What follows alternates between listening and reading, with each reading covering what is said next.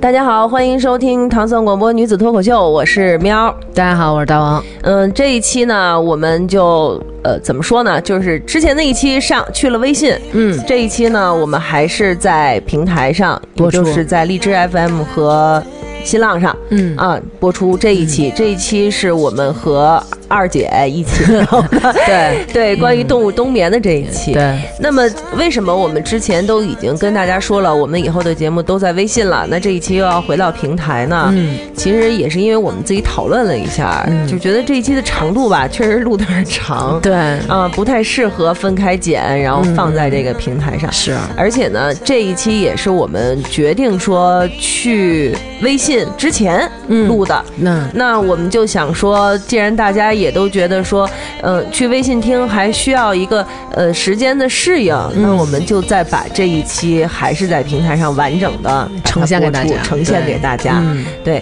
那在就是之后，我们更多的节目就会在微信了，是，包括我们女托，嗯，还有什么美食莫扎特呀，啊美墨呀，还有其他什么两性的节目呀对之类的，这样就是都会在微信。嗯其实我知道你们一听在微信吧，就哎就有开始有点儿是吧？啊因为我跟大王这两天也是收到了不少大家的反馈，对对但对，是到底。为什么要这么干？嗯我觉得这样，你们先把这一期听了，先乐呵着。听完了以后，嗯我跟大王，我们俩再，咱俩再好好的跟大家说说。跟大家解释解释。哎，对，再啊解释解释，嗯嗯嗯好吧？嗯那我们就先来开始听，好吧？嗯好嗯 If there's something that is on your mind, we can leave.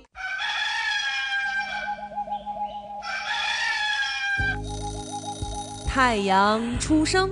我们问你早安。匆匆赶路，我们陪你上班。闲暇时光，我们给你解闷儿。夜深人静，我们给你壮胆，陪你刷牙洗脸，陪你睡觉吃饭，陪你落泪忧伤，陪你阳光灿烂。欢迎收听糖蒜广播。女子新的旅行是生产的女性大众，新的女性是社会的劳工，新的女性是建设新社会。 Lost in the day, in a way, is the same. 欢迎收听糖蒜广播女子脱口秀，大家好，我是喵。大家好，我是大王二姐，哎，大家好，我是二姐。二姐，每月一回了，大二姐又啊二来了二姐月月见， 对。对，二姐一来每月一次，每次量很大。量很大。是今儿这雨一天也没停吧，稀稀拉拉的。对，因为二姐来了，这还稀稀拉拉的。二姐，二姐湿哒哒的就进来了。对，二姐是兜着来 的，是吧？是是，嗯，二姐一来就知道了。今天咱们这期又是跟动物有关，然后呢，反正你们就是听不烦是吧？那没事儿，你们听不烦，我们就一直跟他聊。对，您嗯呃，您需要的就是我们乐意奉送的，我们给的多。嗯，嗯，是我们给的多，就是有膀子力气。那今天咱们这一期聊什么内容？这个是娟儿跟二姐你们俩聊的这个话题是吧？那合着没没喵什么事儿是吗就？是他，他是直接跟我说的嘛，就是说啊对我跟我跟二宝说聊一个动物怎么过冬是吧？对，嗯对。聊一期动物怎么过冬，主要天儿凉了，对咱们也穿上秋裤了。那小动物没有秋裤可以穿，啊，对啊，小动物没有秋裤，但是它们有各自的办法。对，哎所以咱们先问问二宝最近怎么样过的？啊你你这个捋主线啊， 对，二宝最近在忙什么？ 对二宝最近这一个是忙工作，再一忙一些这个呃其他的一些这个科普保护教育的这些工作。嗯反正我看你朋友圈，反正就是最近这一两个月，今儿上这儿去了，明儿上那儿去了，一直没闲着，是不是？ 啊，确实挺忙的，嗯，就是差点没死在斯里兰卡嘛。怎么回事啊你瞧瞧这个，可能就是累了，累了这体质就下降，体质下降，然后再加上那边又比较高温，嗯然后呢体力不支，然后呢带了一个团啊，特别有意思，就是。当时还没什么事儿，然后我们去了一个海拔最高的地方。去过斯里兰卡朋友可能知道，有一地儿叫努埃利亚小英文、啊，我知道，啊，对，没那有块儿啊，不知道， 那儿不卖菊花，那儿卖 茶叶。讨厌， 然后那个嗯那地方呢，它是海拔比较高，所以晚上那儿才五六度，哦，二姐等于耍温差太大温了，差太大，耍个单儿，晚嘿上晚上陪着客人出去买衣裳，我就穿一短袖出去了，哦然后这下激着了。五六度您敢穿一短袖出去他？白天热啊没觉得怎么着，就出去，哎，还挺凉快。嗯这一圈下来行了，啊，不行了，嗯哎，第二啊天一不行了，第二天一睁眼，哎呀，浑身疼，嗯浑身疼，这这怎么办呀？一试表一看，好，三十九度多， 哎呦，嗯三十九度多也没药啊，那穷山僻壤的地儿也没药，然后呢，没有第二药品丰容，啊，没有，那嗯那玩意儿 不管够。然后呢，第二天又得到那个霍顿。啊，嗯霍顿是一个高地，然后然后要要去徒步，然后你我得带着呀，你这客人的行程我得走，哦，所以呢到那儿啊发烧三十九度多，这开始走了一天，徒步了四个多小时，小五个小时，嚯，中午下来就不行了，然后晚上又拉车六个小时奔这个雅拉保护区，不是然后你开车吧？不是我开车，嗯是当地那个兰卡人开车，嗯嗯，然后走到一半的时候，我跟当地那个导游就说：“我说实在不行了，你必须要给我找医院。”然后我们这儿没有大城市，没有医院。我说没事儿，我说这个。这个这个印度地区这巫医我也认了，你知道吗？嗯嗯嗯您您弄点香灰，搁点什么蝙蝠尿，这我也认了，只要嗯能退烧就行。后来找啊，了一是吗？不是啊，啊，嗨，我那么一说，你那么一 听，哦哎，然后呢，这个后来就找了一小诊所，然后开了点药，说您您给我听听诊，听听诊，您用验血吗？我们这儿不验血，啊，我你这儿做验尿，我做个啊，就是尿尿猴儿，对， 上火了，那漱口那是。嗯、然后我说您这儿做胸透吗？我们这儿也不做胸嗯透。我说那您这儿干嘛？这好，听完诊还号号脉，哦，跟事儿似的。哎，特号有意脉思，呢他们号是不脉是张博给你号 的脉？啊，不是，号脚脖子是吗？然后这个开了点药，还真便宜。你搁咱这儿可能医院开个药治个什么发烧感冒，这五六百块钱跟玩儿的，人那儿合人民币一百五十块钱搞定。嗯啊，开点什么阿司匹林啊什么的，哦这些消炎药、抗生素，哎吃，吃完了一直。吃了第二天倒是退下来了，三十八度多，然后又拉一天这个保护区坐这个吉普车，嗯嗯，然后就那怎么着？你这就是没休息，发着烧，带着一个团儿，啊，对，回来你这个就练了俩团嘛，然后回来又得上上班儿。回来还得上班。对，那你这你这身体，你这盯得住吗？还嗨，就趁着年轻嘛，嗯，这真是真是就占了一个年轻。但是那也不能这样啊，对，一定也嗯跟这个咱们呃这个这不个能这么听玩众命。对，嗯跟听众也得说说，跟朋友们也得说啊，这个。命是自己的，身体是主要的，身体是革命的本钱，没本钱了，您干什么买卖都不灵，对不对？嗯对，嗯，但是话又说回来，就是以后你们要是想组团儿去个什么徒步、去看动物什么的，你可以找二宝。 对，关键这真是一个认真负责的好好领，你这算是领队对不我对？算是这个自然指导老师。自然指导老师，嗯对，其实也跟大家说出你是去带玩着儿，小朋友吗？还是对亲子嘛，嗯跟大家也说出去旅行一定别忘了带药，各种药，嗯咱别嫌沉，嗯，哎，哪怕咱托运什么的都行，随对身带点小药，这个真是小药治大病，确实是不能落空。嗯嗯，所以你在那边人家给你开的还就是阿司匹林，真没什么偏方什么的，也没什么偏方，嗯没有我一什么看这奇。怪的药汤的。对，这退烧药、嗯消炎药，嗯嗯然后治嗓子的药，你就没这了个，就三样儿。嗯，而且他给你写的特别清楚，屁股纹啊，这个屁股纹对这僧伽罗语嘛，都是都是那个啊，拐着弯儿的拐着弯嗯的桃心儿倒着的桃心儿，那不就是就那呃大写米一吃米情书可能。呢？嗨，嗯 医生看上我了是吧？哎，他那个这写哎几个小时吃哪个，几个小时吃哪个，写的挺细。其实我们想说就是随便嘛，爱病不病，主要是想问问看什么动物 了，自己介绍半天自己的情况。啊对，那包括看看上熊了，看啊这什么动物他都不懒熊记得了懒哎，熊热的哦，懒热带有啊，懒熊啊，这印度大陆整个地区最最最最最大的现在这哦个熊科动物，这懒熊，嗯然后野生的大象，然后各种鸟啊、嗯猴子啊，就是还是很兴 奋的，其实，对，嗯然后也很有成就感。如果要是不得病的话，会更那个，就是会更高兴了，就对，更舒服一些嗯嗯更。更舒服啊。这是去斯里兰卡，还有吗？然后新加坡嗯啊、新加坡其实是一个怎么说呢，是一个花园国家，嗯还没朝阳区大呢。是对，然后去了几个动物园啊，嗯新加坡四家动物园基本上都转遍了，外加一个海洋馆，嗯，然后外加一个呃胡姬花园，呃嗯然后外加了一个这个滨海花园，哦，啊，那我也去了，你这你去了，是这我知道。嗯但怎么有四家动物园，我就去了一个动物园。新加坡动物园、夜间动物园、河川生态园，哦加上玉郎飞进园，哦，那我没去那飞禽园，嗯，你你反正你上次你回来，你说的是海洋馆是最大的一个，呃，就是圣动淘物园沙岛儿上那个对海对对洋对馆，对嗯挨着那个环球影城那个，对对对，那个是最大的，嗯，而且它里边介绍了亚洲各地的那种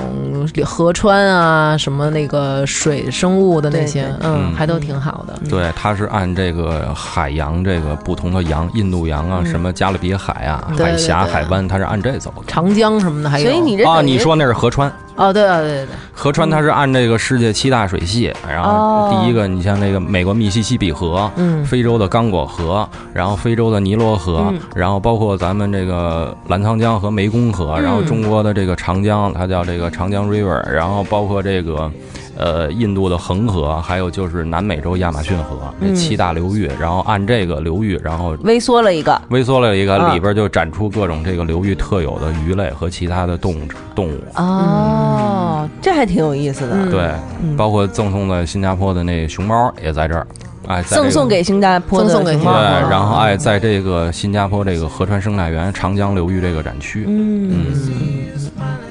单位呢？单位挺好，单位挺好，单位这不是七月份是又生了一小树懒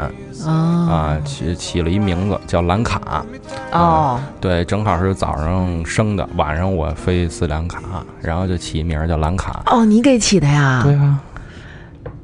哇，嗯，那现在已经可以展出了吗？一直展出，现在百天，刚昨出刚白天刚呃生下来就能展啊？不是，对他就在展展区，他妈妈带着，他妈妈在展区，所以就生完了啪就趴妈妈肚子上啊，嗯那不是都得放一盒里边吗？啊？什么年？不是，我怎么我怎么啊？不是烧完要了，预定烧完了才放盒里呢。 不是，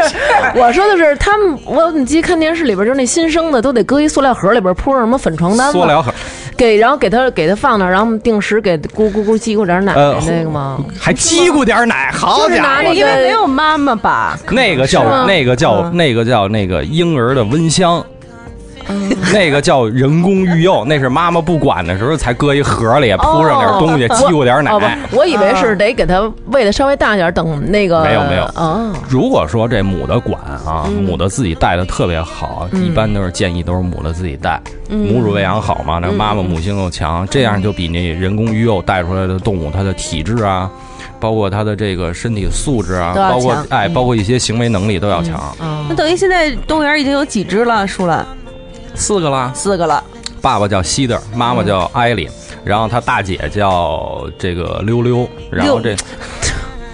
爸爸叫西德，妈妈叫艾丽，儿子还叫行兰卡，嗯姐姐叫溜溜。 这对这溜溜是谁给起的？我起的呀啊也你为什么呀？啊，这我闺女不叫妞妞嘛，咱不能也叫哦妞妞，咱叫溜溜，你知道吗？，哎，能不能以后比如再生点好看的动物，取名儿一个叫张楠，一个叫刘娟儿 对，一个叫楠楠，一个叫娟儿， 哎，可以可以，就这么定了啊啊。楠楠和娟儿，嗯，对，嗯，可以 那。怎么着？我们那天看他那个朋友圈，说是又跟又跟又谁跟游急客啊又跟跟游客客急了吧怎么回事？还这个其其实其实这就是什么，就是敲玻璃这些事儿，啊知道吗？啊，这个东西其实，呃，怎么说呢，就是一个。一个认知程度的问题，有些人他就觉得这动物这这来了就得我来了，我花钱来了，就跟就就是您就得伺候着，嗯、您您是甭动物管也哎怎都么给我起来，别他妈睡了，赶紧让麻溜儿的对对对对上跟对前儿哎来对，哎，演起来。也他妈花钱了，你你就得动换。嗯我我说，哎，而且是拍玻璃什么，那看镜头，还拿手机拍照啊什么的，得看镜头嗯让动物看镜头哦哎，让动物看，哎，那个转过来看看，帮忙拍。我说您要想看他那个老盯着您看这个啊，而且不乱跑不睡觉，我比我建议您别来动物园儿。上标本馆去得了。您去国家动物博物馆，上北京自然博物馆，那嗯玩意儿全瞪着死死羊眼那看着您，哎，那那那好，那绝对不动换。然后给了你两句吧。啊，对啊，嗯。是您这话说的是够噎人的。没有，是我没这么是说，这心里想，你知道吗哦啊？哎，那您是怎么说的呀？当时我都 忘了。肯定也不是什么好话，肯定不是什么好话，是嗯嗯。不过咱也提醒一下，咱大家也别太那什么了，好像就是过分，就是其实咱们觉得拍两下，对他们来说还挺大的惊吓。，啊对，其实很多动物它的这个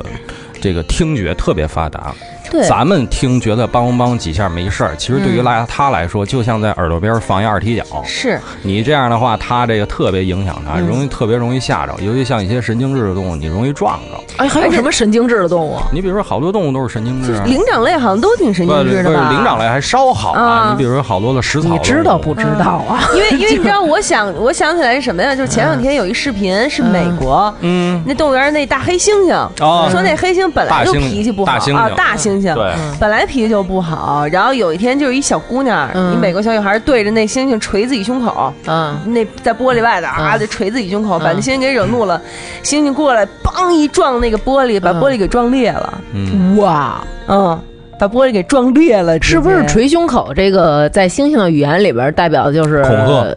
哦，这是恐吓呀！恐吓，哦对，这它大猩猩捶这个胸口，主要是因为它其实大猩猩啊，它虽然是体型最大的野生灵长类动物，但是呢，它的其实脾气秉性特别温和。哦，特别温和。如果你在一个特别好的动物园里面，你给它照顾的特别好，嗯，然后它呢，其实脾气特别好。你除非你的这个动物园这个管理有问题，然后包括它自身的心理有一些问题，嗯，所以这样的话就能够造成它有一些逆反心理，因为它智商很高。对嗯那么真正和大猩猩和黑猩猩相比，黑猩猩其实是所有这个大型类人猿里边最残暴的，嗯脾气啊最差的？脾气是最差的。那么大猩猩其实是脾气是最好的。嗯我是看那个视频就说那只就是出了名儿的暴脾不气。好，对哦这说是已经有好多次了，撞玻璃也好，然后就是在玻璃里头拍外头那的行人。他没事儿吗？我老觉得应该跟华妃似的，就是那种地一撞，然后就，就他他身大力不亏嘛。啊，嗯，他过去我看那视频好像是拿膀子撞的，是什对，么其地儿实？哦其实对大猩猩它这个捶自己胸口，其实炫耀自己，我很威风，我很厉害，你离我远一点儿。嗯然后像野外的时候，它不同的群体遇到了一块儿，因为他们有自己领地，嗯然后呢，家庭制都有领地呢，它占领地是占的食物，嗯占食物资源，所以不同的种群遇到了以后，雄性之间都会先捶胸，嗯，捶胸，哦很少说真是说那个动手儿真捶起就来，抡上了，特别少，嗯特别少。就是就是跟这就是跟俩男的在一块儿，就是互相问你怎么着，你怎么着，啊就哎，这就是意闭思口吧啊哦骂。街，你真是说你让他打，很少能打起来。我还以为这是对母猩猩用的呢，就是我让你依靠，让你 靠，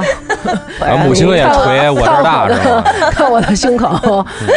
对，嗯所以这就是，所以我就说嘛，是不是灵长类，尤其是他又聪明，智商高嘛，会比较对，敏所以感这一是跟些大家说，嗯就是到动物园不要觉得它是一个公园，其实它是一个学知识，同时让你敬畏自然的一个地方。因为毕嗯竟大家不是所有人都能到野外去看，对吧？嗯所以那么既然有动物园这么一个场所，那么这些动物其实在里面生活，就是为了给大家。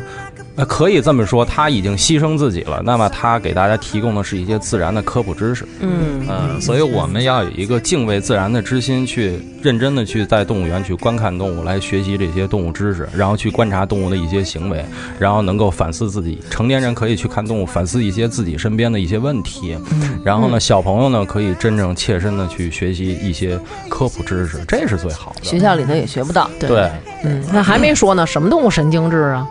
长颈鹿，啊，长颈鹿，对，长颈鹿、斑马，这都是神经质，我怎么觉得很温和啊？包括猫科里对啊面这个豹子，这都是神经质。他这什么个什么神呃经？对， 神经质，好比说、嗯我们在这个养动物的过程中，养长鹿、养斑马，你进去之前你要给它一信号，让它知道哦，有人要进来了。你咳嗽一声，敲敲门，或者它有名字，你喊它一下，或者怎么让它知道哦，这要进来了。好比您突然啪一出现，哞儿吓你一跳，这还这真吓着。但他扭脸他就跑，但是他俩眼一摸黑，他突然他他这是看不清东西，咣逮哪儿撞哪儿。哦，尤其你像马科动物，这马这一类的，它的这个两眼的前面就是鼻梁的这个区域嗯是盲区，对，它看不到，啊，所以它一回头它就逮哪儿撞哪儿嗯，啊。长就颈是鹿过去这说那种是什么精了，是吧？哎，，对对对，哦，对，但是我我还有一个问题，就是我看到长颈鹿打架的视频，嗯这啊俩抡脖子啊两个脖子互相抡，那样不会受伤吗？那没多大劲儿不劲儿很大的啊，是吗？啊对它的这个脖子，这个虽然长颈鹿脖子长啊，这跟嗯大家科普一个，我们人是七节颈椎，长颈鹿也是七节颈椎，哦它只不过这个椎骨头骨比较长长，对，但是它这个脖子上呢有非常发达的肌肉。嗯嗯啊和韧带，嗯然后这些组织。嗯那么这样的话，它互相抡的时候是有弹性的。嗯，它其实互相拿脖子抡，不光是拿脖子，雄性之间为了占配偶或者占领地，那么呢，它其实还有短犄角，对吧？嗯它其实是横过来抡，拿这短犄角去砸对方。哦，其实真正厉害的是这短犄角，但是这个犄角里边儿，它这个不像鹿犄角干角，嗯或者说是羊啊牛这些冻角，嗯它很硬，嗯它这个犄角表表面是一层这个嫩皮，嗯所以雄性互相之间拿这个犄角互相抡，啊，拿这脖子抡会受。伤的哎，它这经常是这个犄角顶儿上会撞破哦，啊，嗯，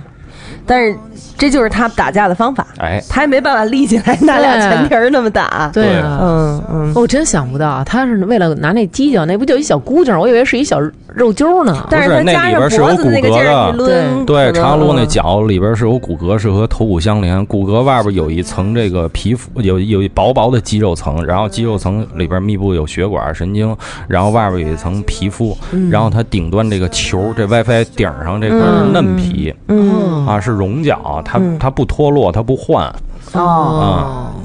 所以呢，他这么抡的话，真的就也没事儿，对，但力是他也度不很会大。他它抡不会脑脖子震只荡有长颈鹿跟长颈鹿打架之间抡脖子。嗯如果说长颈鹿遇到了天敌，它不会拿脖子抡，它是用腿踢的。哦，然后用蹄子踩的，他自己用也踹的知道，抡不着，对，用踹，但是他，脚就没多大劲儿对，了。因为他在跑，嗯不，他的脚很力量很大。 在野外的， 在野外的时候，如果长颈鹿遇到了狮子，对吧？嗯狮子来袭长颈鹿，那么他这一蹄子下去，直接能把狮子脑袋给给给踹破，踹踹踹漏了。踹哦漏踹了。了，对，他就能直接把狮子踹死，对他这个力度力力度和这个力量，这个非常大。所以养长颈鹿也是危险的。对，有的时候你吓着它了对它踢你看一脚对，你看它挺温和或者怎么着的，但是你你必须要注意一些，你知道吧？所以，所以这话都话又说回来，就是你到了动物园儿就别随便的去敲玻璃也好，去发怪声也哎，好最，主要就是千嗯万别下车，知道 吧？对你看不见也别下车。对，看得见看不见，千万跟自己爷们儿、跟自己妈啊，这互相搞好好关系。嗯哎，对了，对那对既然说到这个，问一下，就是之前有人发出那个视频，说猫科动物它是，如果咱俩面对面，嗯，猫科动物是不会攻击你的，就老实儿在那儿待着。但是如果你一转过头，然后那猫科动物就要从后边对呀扑，你。他偷袭嘛，他是他真有的一这视样频是吧？一女的对对站在对后边一老虎，对吧？对，他就是他要袭击偷袭你，那如果我们在野外，因为出了这事儿之后，有人提出了，就是说，如果你在野外面对老虎的时候，怎么样？在野外一般老虎躲人，哦，老虎躲人。他们说有，就是要不然你就是会，你背对着老虎的时候，老虎会忽然过来叼你。对但是然后有一种方法就是你正对着正面对着老虎，呃其实大在声的冲它斥责，就是来呀、同归于啊尽什么啊。来来，然后这来样来啊这呀样，对，然后老虎说得着 吧，那我就来吧。这样会死的比较有尊严。嗨，啊，其实，在野外现在老虎数量很少，所以您在野外，说实话，您这遇见几率真不高。啊，就如果要是真的遇到了这种情况的话，其实也没有什么办法。没应什该么好办法，就是正面看着它，然后慢慢后退，可以吗？啊，对，一般是可以后退，可以后退，然后尽量的，呃，是那个我们不要，呃，我们要逆着风，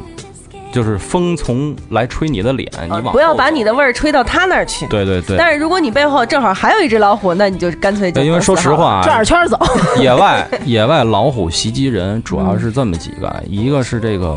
雌性的老虎它带宝宝，你可能离它的宝宝隐嗯太近蔽的了嗯地方太近了，它可能会袭击你。再一个就是年老的，捕食能力差的，因为人这个好抓，嗯啊，你再怎么着，你跑不过鹿，跑不过牛，对吧？嗯啊，再一个呢是受伤的，啊，这主要就是为了生活下去，它可能会袭击人。这受伤的主要是受过人的伤害，嗯啊，然后包括老虎啊，包括狮子啊，一般这种的野外这些大型猫科动物都是敬而远之嗯，啊，它就是它离人都是敬而远之，你还没见着它呢，它就已它经先走躲了嗯了。对，因为你的气味儿在飘过去以后，它就知道有异样的气味儿，然后而且它他啊就走从来没闻过，有可能。对对对，嗯嗯嗯嗯嗯，明白了。嗯，所以就你到所以底最好还是不要发生这种情况。对，不要下车，嗯不要下车啊对，千万不要。如果你像我们现在有很多朋友去非洲旅游啊，然后坐吉普车看狮子呀、看花豹、啊看猎豹，也是千万不要下车啊。包括去什么斯里兰卡这种在保护区里边，也不要下车。那因为他们不会咻就扑上一吗般不会，啊，一般不会，因为他你你不招他，他就不会招你。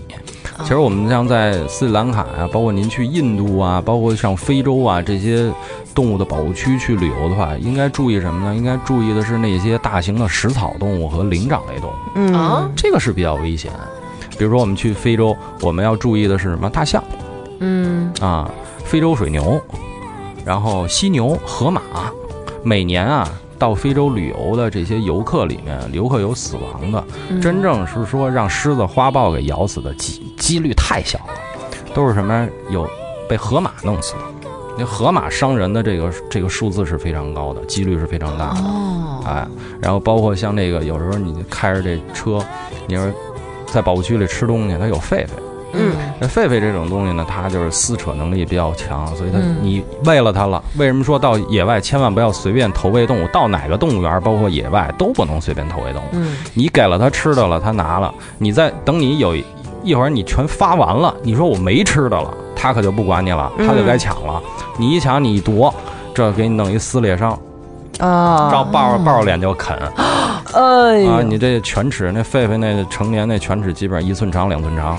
哦嗯这个，天哪！就跟个钉子似的嘛。啊嗯对，而且这狒狒它又吃肉。它野外它还逮别的猴子吃，哎，我听说好像在非洲狒狒还偷小孩儿吃，啊，对呀、也出现过这种情况啊，是吧？你包括一些这个食草动物，你大象过马路，你车是远远停让它过，嗯千万别说我为了拍个照片，我堵着它，我逗那小象玩儿，你逗小象行了，母象就该逗你了，哦，是一鼻子不就完了吗？我可跟对啊母象开不起玩笑。对。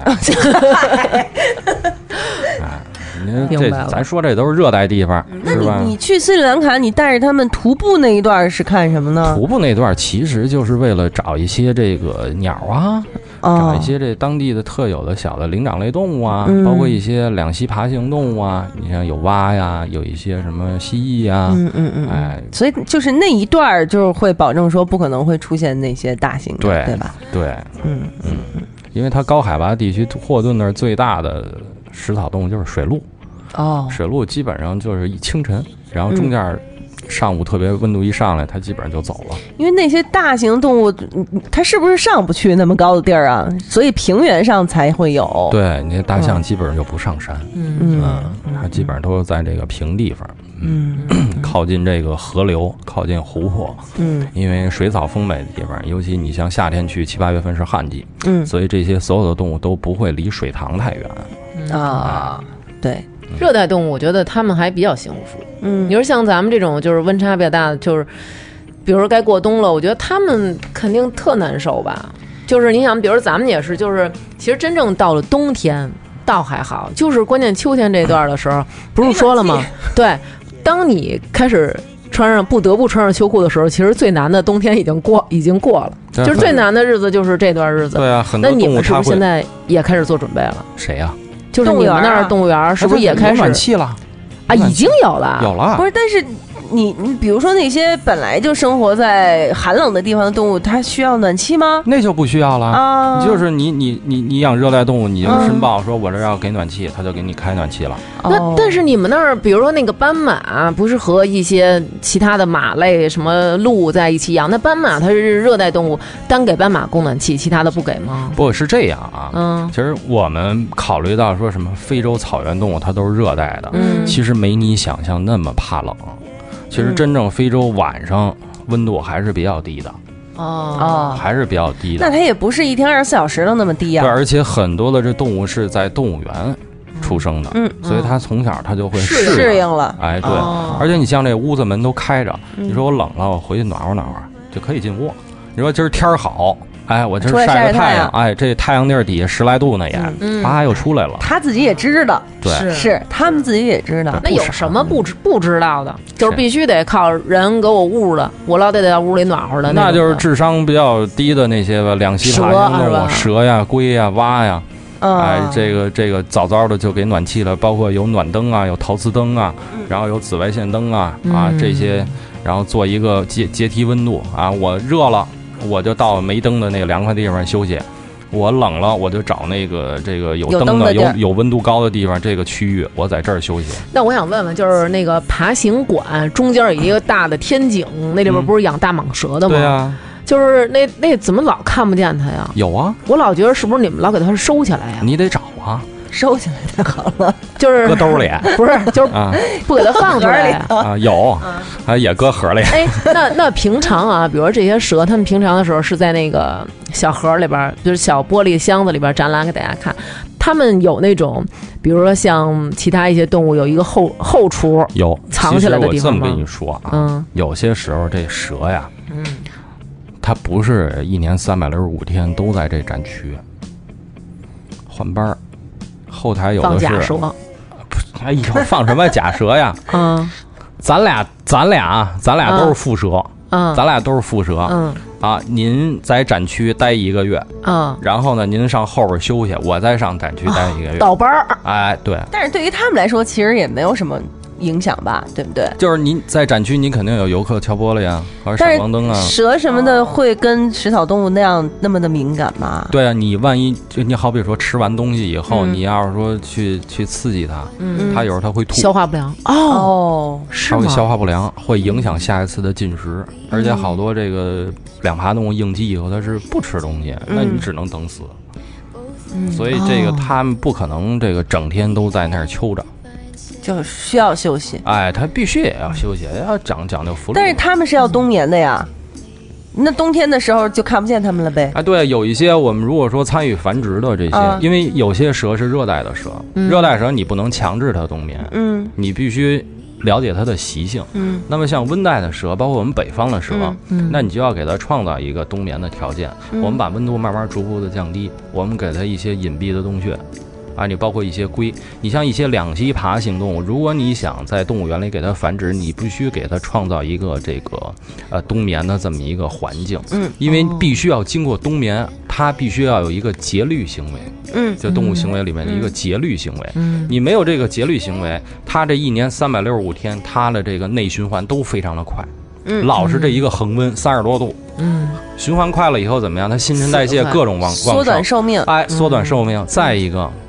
它的冬眠会刺激它的性腺发育，然后嗯第二年它才能开始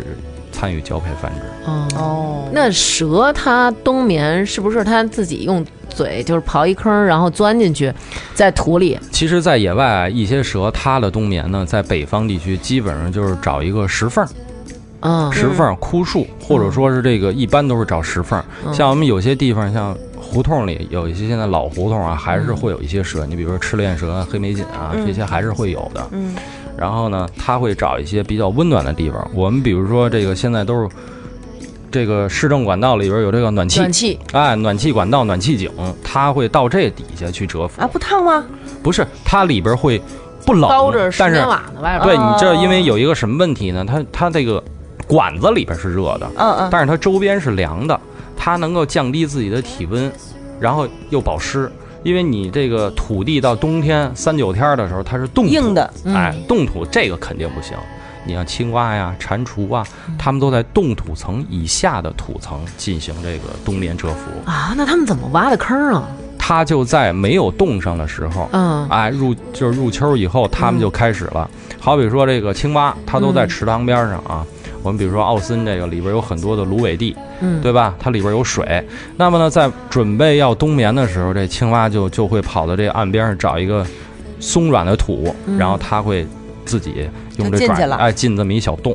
进这么一小洞以后呢，然后它有的蟾蜍会或者蛙，它会拿这个土把自己给埋到里面，那怎么喘气呢？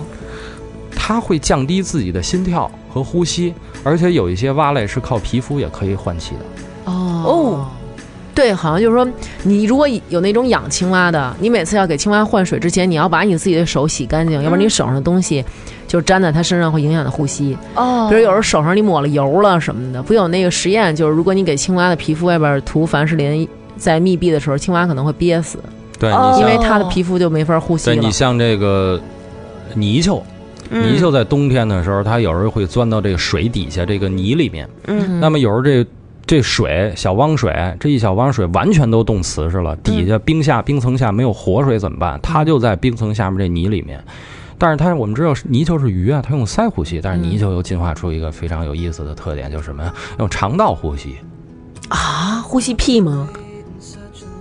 呼吸屁，这 啊，被窝放屁能闻能捂啊是吗？但是肠道的气体不就是屁吗？ 不是它它它是肠子在肚子里边，它 怎么是能呼吸它外面啊？哎，它不用塞了。嗯然后它吸收这个含一口气走肠道以后，肠壁上的毛细血管来滤这个氧气里边的这个氧原氧氧分子，啊然后通过血管是干什么？血管是携带氧气的呀。嗯，哎，这样的话，它用肠道可以保证自己的体内，所以啊他憋一口气就可以好长好长好长。哎，它中间也换气，所以泥鳅在中间就有它有这么一个行为。可是他都在底底下的那个冻土里面了，嗯对这啊都，冻它住不了是。密闭的呀，它还它是自多己少肯定会在里有边一些咕气啾体嗯咕啾，给边上咕啾一个咕小出一小窝来哎它。不是说您弄一石膏，整个给它镶里面。哦嗯那我要提一个可能很白痴，但是一直困扰我的问题， 嗯，就是冬眠的动物是真的就是睡满一整个冬天吗？就一直在睡觉吗？对，有一些是完全睡觉的，有一些我不们吃不喝不动，对也叫我们不醒我们叫完全冬眠，全完全冬眠。眠。比如比说，哎，比如说这个青蛙、嗯，嗯蟾蜍、嗯刺猬嗯，啊，刺猬是冬眠的。刺猬也是在土里吗？不，刺猬，我们北京的刺猬啊，嗯它是这样，它在这个入秋的时候，我们知道入秋的时候，这个呃繁殖完了，小刺猬分窝了。嗯那么入秋的时候呢，也是很多的昆虫在产卵的季节。我们比如说蟋蟀呀、蝗虫啊，就蚂蚱呀，嗯包括蝈蝈啊，它们会在土里面扎子，扎完了以后，这个土层就温度就降低了，嗯这个虫卵就休眠了。第二年开春，它再出来。嗯哎，这些小虫再出来。那么这时候呢，是这些昆虫的繁殖季节最肥美的季节。然后刺猬是吃虫子的啊，吃个蚯蚓啊，有时候吃个蜗牛，再加上吃一些昆虫，那样它体内存了很多很多的脂肪，嗯哎，它要过冬了。那么它会找一个非常安静的，然后呢。比较隐蔽的地方，我们比如说这灌丛的下面，哎，比较稍微暖和一点，不至于说下雪能够砸到它，或者下雨能够淋到它。到一些树叶儿啊、枯草啊，它自己弄一个大球，嗯，啊，弄一大球，甚至在城市里边，他会找一些什么破布条啊、破棉丝啊，嗯 哎，就给自己裹起来。哎裹起来，哎，在这里边就不睡，就就睡了，就不醒了。那这个时候，他的心率、呼吸、心跳就全都降下来了，甚至说一分钟六次心跳。 好可爱，就是看起来好像就跟嗯死了似的似，的。对，其实就是一团儿。那你叫得醒它吗？对呀，你能把它扒拉起来，它很不容易醒，但是醒了以后，它就有一些就不会再冬眠了，这个死亡率会很高。哦，因为它突然的醒了以后，它的这个自我自我的这个调节能力还没有转换过来，嗯哦那就是，比如说，我要是把它从冷的地儿抱回我们家，我们家倍儿暖和了，是不是慢慢自个儿也就醒了？能它就醒觉得是春天来了。能醒。哦，但是这样的话，它可能会调节不过来，反而就对对，特别容易死亡出哦事儿。所以就是，比如说小朋友在路上看到一只小刺猬，说啊冻僵了，我要把你它抱回家呢不。会看到它，嗯，它会很隐蔽的冬眠。嗯嗯，啊哦嗯啊，一般像这个过了十一、十月底的时候，如果还能看到刺猬的话，因为现在很少能看到刺猬了。嗯如果还能看到刺猬，那这刺猬一般就是还没有找到冬眠的地儿地方，哦因为现在到处都在改造，挖一坑到帮它埋处都把在它埋拆了迁呢，嗯全都是钢筋水泥，它没有地方去去冬眠，所以这样的话，刺猬的这种这种没有找到地方冬眠地方，它基本就熬不过冬天。嗯那如果我们要是看见这样小刺猬，挖一坑给它埋了，帮它弄，你就可以给它找一个像公园嗯，啊，这个像奥森这种地方，你就找一个适合它的环给境它，放那儿。哎，放那儿以后，但是它前提是你得逮得着它。啊，对，其实嗯别逮它，嗯因为刺猬身上有那个寄生不好虫，逮头儿你啊先跟他说，哎，我可我可没别的意思啊，大仙儿，我是为了给你找一点冬眠，嗯 千万别找我啊。刺猬说 哎，那咱就说，就是比如说啊，就苗姐说那个找着这冬眠动物，那比如说我要是就是想看看那冬眠这动物怎么冬眠，因为它在底下，我不能横不能我一铁锨一铁锨外边敲土，我在里边挖出一洞青蛙来吧？这个它在里边是什么样啊？它就是你让刺猬攒一个团儿，青蛙就是缩到一起，青蛙也不闭眼，嗯有的啊、是吗？对，有青蛙闭眼，有的青蛙不闭眼。啊你，像你像很多的很多是不蟾蜍啊是有冤屈的青蛙就不比？死不瞑目是吗？哎，那就像你说的，他们都在地底下。嗯小的时候，我们看那个动画片儿，经常能看到，哎，上面画一条线代表地平线，底下就是这个地。嗯然后青蛙在这屋，松鼠在这屋，然后蛇在这屋，他们是会在这种一边上会有邻居的地方能挖吗？那一般森林里面，我们想森林一个大树，一个小森林里旁边有池塘，嗯池塘旁边有很多的这个倒倒木啊，包括石头啊这些。嗯，你像那个树洞里边可能倒木是什么？倒的枯树哦，倒哦的哦啊哦哦啊，倒伏的这些树。嗯，你像这个高大树里边，可能这个冬眠的有小松鼠，嗯那旁边倒木下边这个落叶层下面，可能这个石头缝里边有这个蛇，嗯那旁边池塘下边这泥洞里没准就是青蛙或者蟾蜍。嗯，哦，所以他们冬眠的时候身体也是僵硬的嘛。比如说农夫和蛇的故事里嗯不的是那僵只硬蛇的，，不是僵硬的，嗯它只不过就是还是软的，但是只不过它这个体温会下降，或者心率会下降，嗯，哎，然后它完全消耗自己的能量。这样的话，等到第二年惊蛰过后，哎，就出来万物了。复苏嘛，然后它一出来，嗯好比说一个马上要进行冬眠的刺猬，它冬眠前的体重可能是两公斤，甚至说是就是四斤，甚至五斤都有。那嗯么它可能这一个冬天一醒来以后，它的体重可能二两，啊，好好家伙 成杆儿了还行，光剩刺儿了是吧， 它可能一下降到一半儿的体重，嗯那么它的这个消耗的这体能就是非常的大。那所以他们都是在冬眠前狂吃。对，那为什么，比如说，呃，我们原来小时候看那个，都是小动物在过冬前都要自己搜集好多食物，我老以为他们是睡会儿起来，哎咣咣咣吃点儿，然后再睡哎刚。才咱说的是完全冬眠，对啊嗯是吃完了以后贴标，贴还得嗯出标完全睡，还有半冬眠的。就是睡会儿松鼠吃会儿睡会儿吃会松儿。鼠哦，是吗我？们小松鼠它采集了松子儿啊，采集了嗯蘑菇啊，采集了一些小的干果啊、橡子儿啊、榛子呀，它会埋到树洞下面这个根系这块儿的洞。嗯，等它冬季的时候，它是半冬眠。嗯当它醒的时候，它不会贴标完全睡。那么当当它饿了的时候，它也会醒来。当然，到在大雪封山的时候，它是没有食物的，那怎么办呢？它会走这个树洞，找它去藏食物的这个地方。因为松鼠有一个最大的特点，它在秋季的时候，它收集好多的种子，藏不同的位置。而藏完这个以后，下一就忘个了没准就藏到，哎，对，它就忘了。啊，他真的会忘。我此处应该有掌声了吧？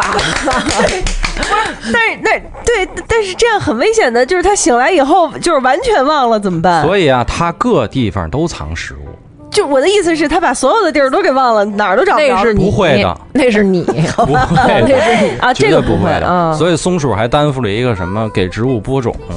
它忘了以后，嗯哎，这儿过两天长一长长个小树苗。哦那还有的松鼠比较鸡贼，嗯别人在辛辛苦苦去找食物藏到这儿以后，它在等着嗯旁边那儿看着，哎，这哥们儿藏这儿了啊，哎，有人准 忘。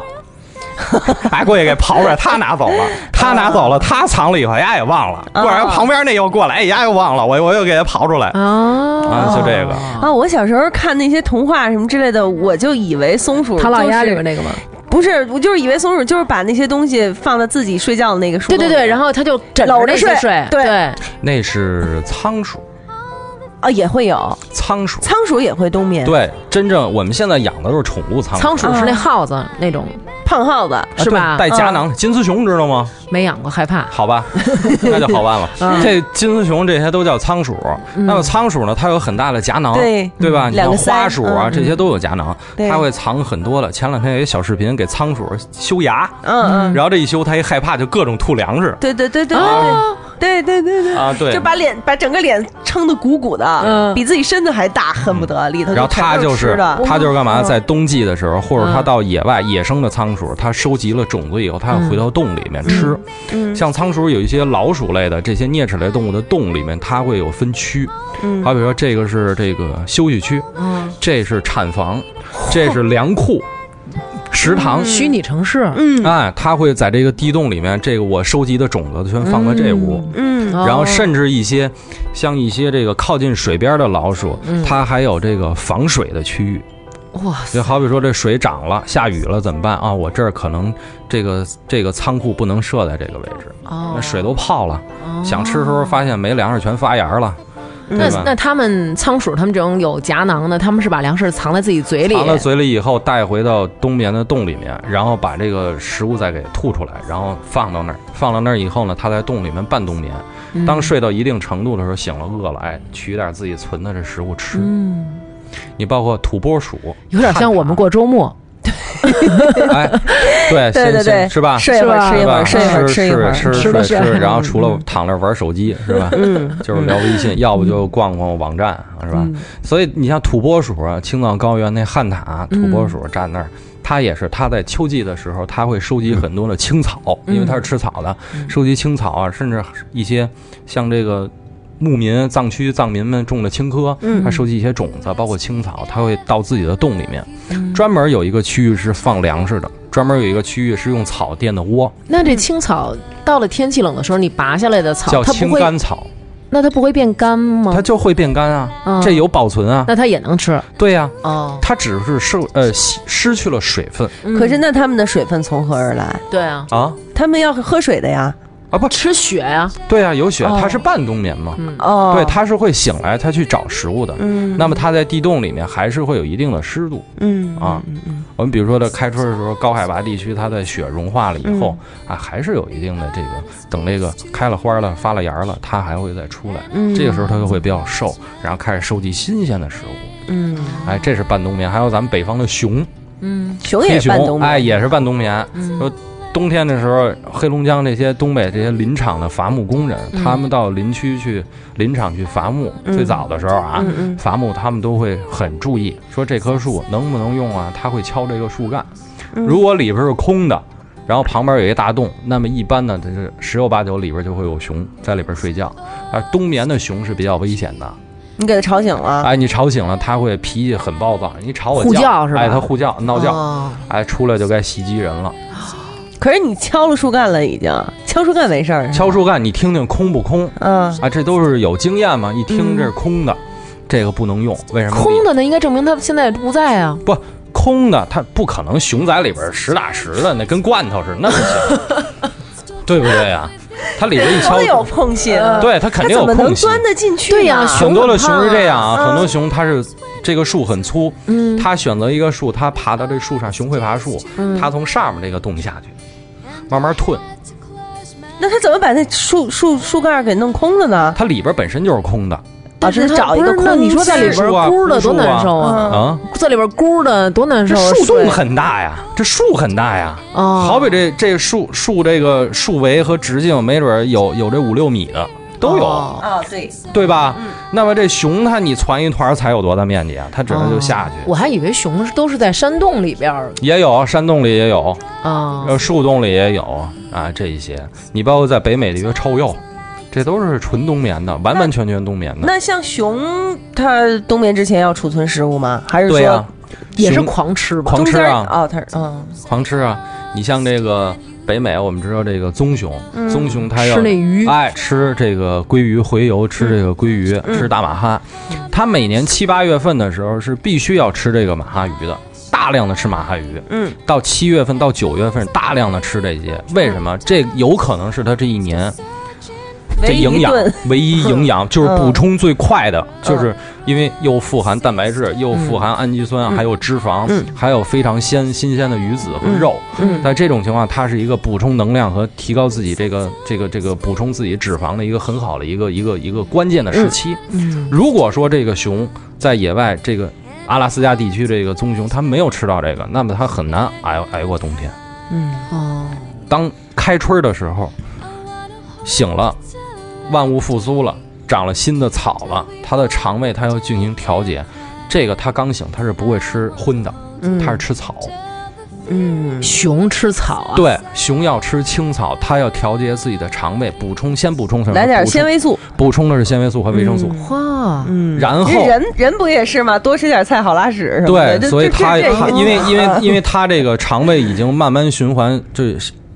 循环慢了一冬天了，它突然说您生病，咱不可能。身体不好上来，咱先弄弄二斤羊蝎子吧，来一大肘嗯子，这不可能。医生都医嘱，吃点素的，吃点清淡的，喝点粥，对吧？先吃点小缓缓面条儿，哎，没事儿吃点素的，多吃这叶儿菜，这肯定是这样。大病初愈的人不可能上来咱就来大肘子，嗯，然后对那样的话对你身体不好。那这时候如果他们要有他们的小崽儿怎么办？哎，这时候不是生崽儿的季节，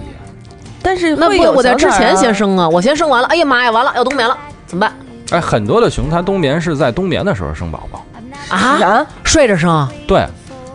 就是睡着就生了。对，那那那那小的怎么办啊？小的他就摇晃他妈，我说该喝奶不了啊。喝奶你就自己嗯他自己找奶头啊。他在冬眠之前，他不身体有脂肪吗？嗯，脂肪转化为能量，然后从这个乳腺分泌乳汁。所有的乳汁来源基本上都靠它这个冬眠时候这些脂肪的储存。就靠那些鲑鱼了，对，等它开春的时候，这小宝宝也出来，妈妈也出来，小宝宝基本上是介于吃饭和喝奶之间这么一个阶段了。那这还挺逗。睡觉起来，哎妈谁呀、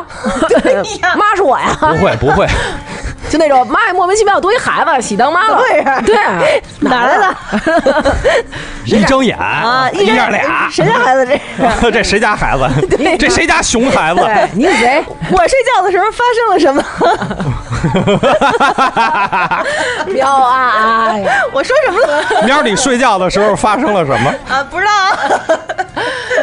我的啊，天但哪！但是他生，如果要是真的在冬眠期间生孩子，他是绝对不可能是睡着生的，他不可能是睡着的。他一定会是醒了嘛。对，对好神然后奇，然后第二天就是第二年春天醒了，然后说：“哎，我我做一梦，我梦见我生孩子 了。”你一看，哦我操，真有愿望实现 了。抱着孩子买彩票去了是吧？哎，那那除了熊会睡觉的时候起来再生一孩子，那还有什么？那那他生孩子，那他也是睡着觉的时候，他他们他俩发其实生不关系是吗？？ 不是，他一般在这个这个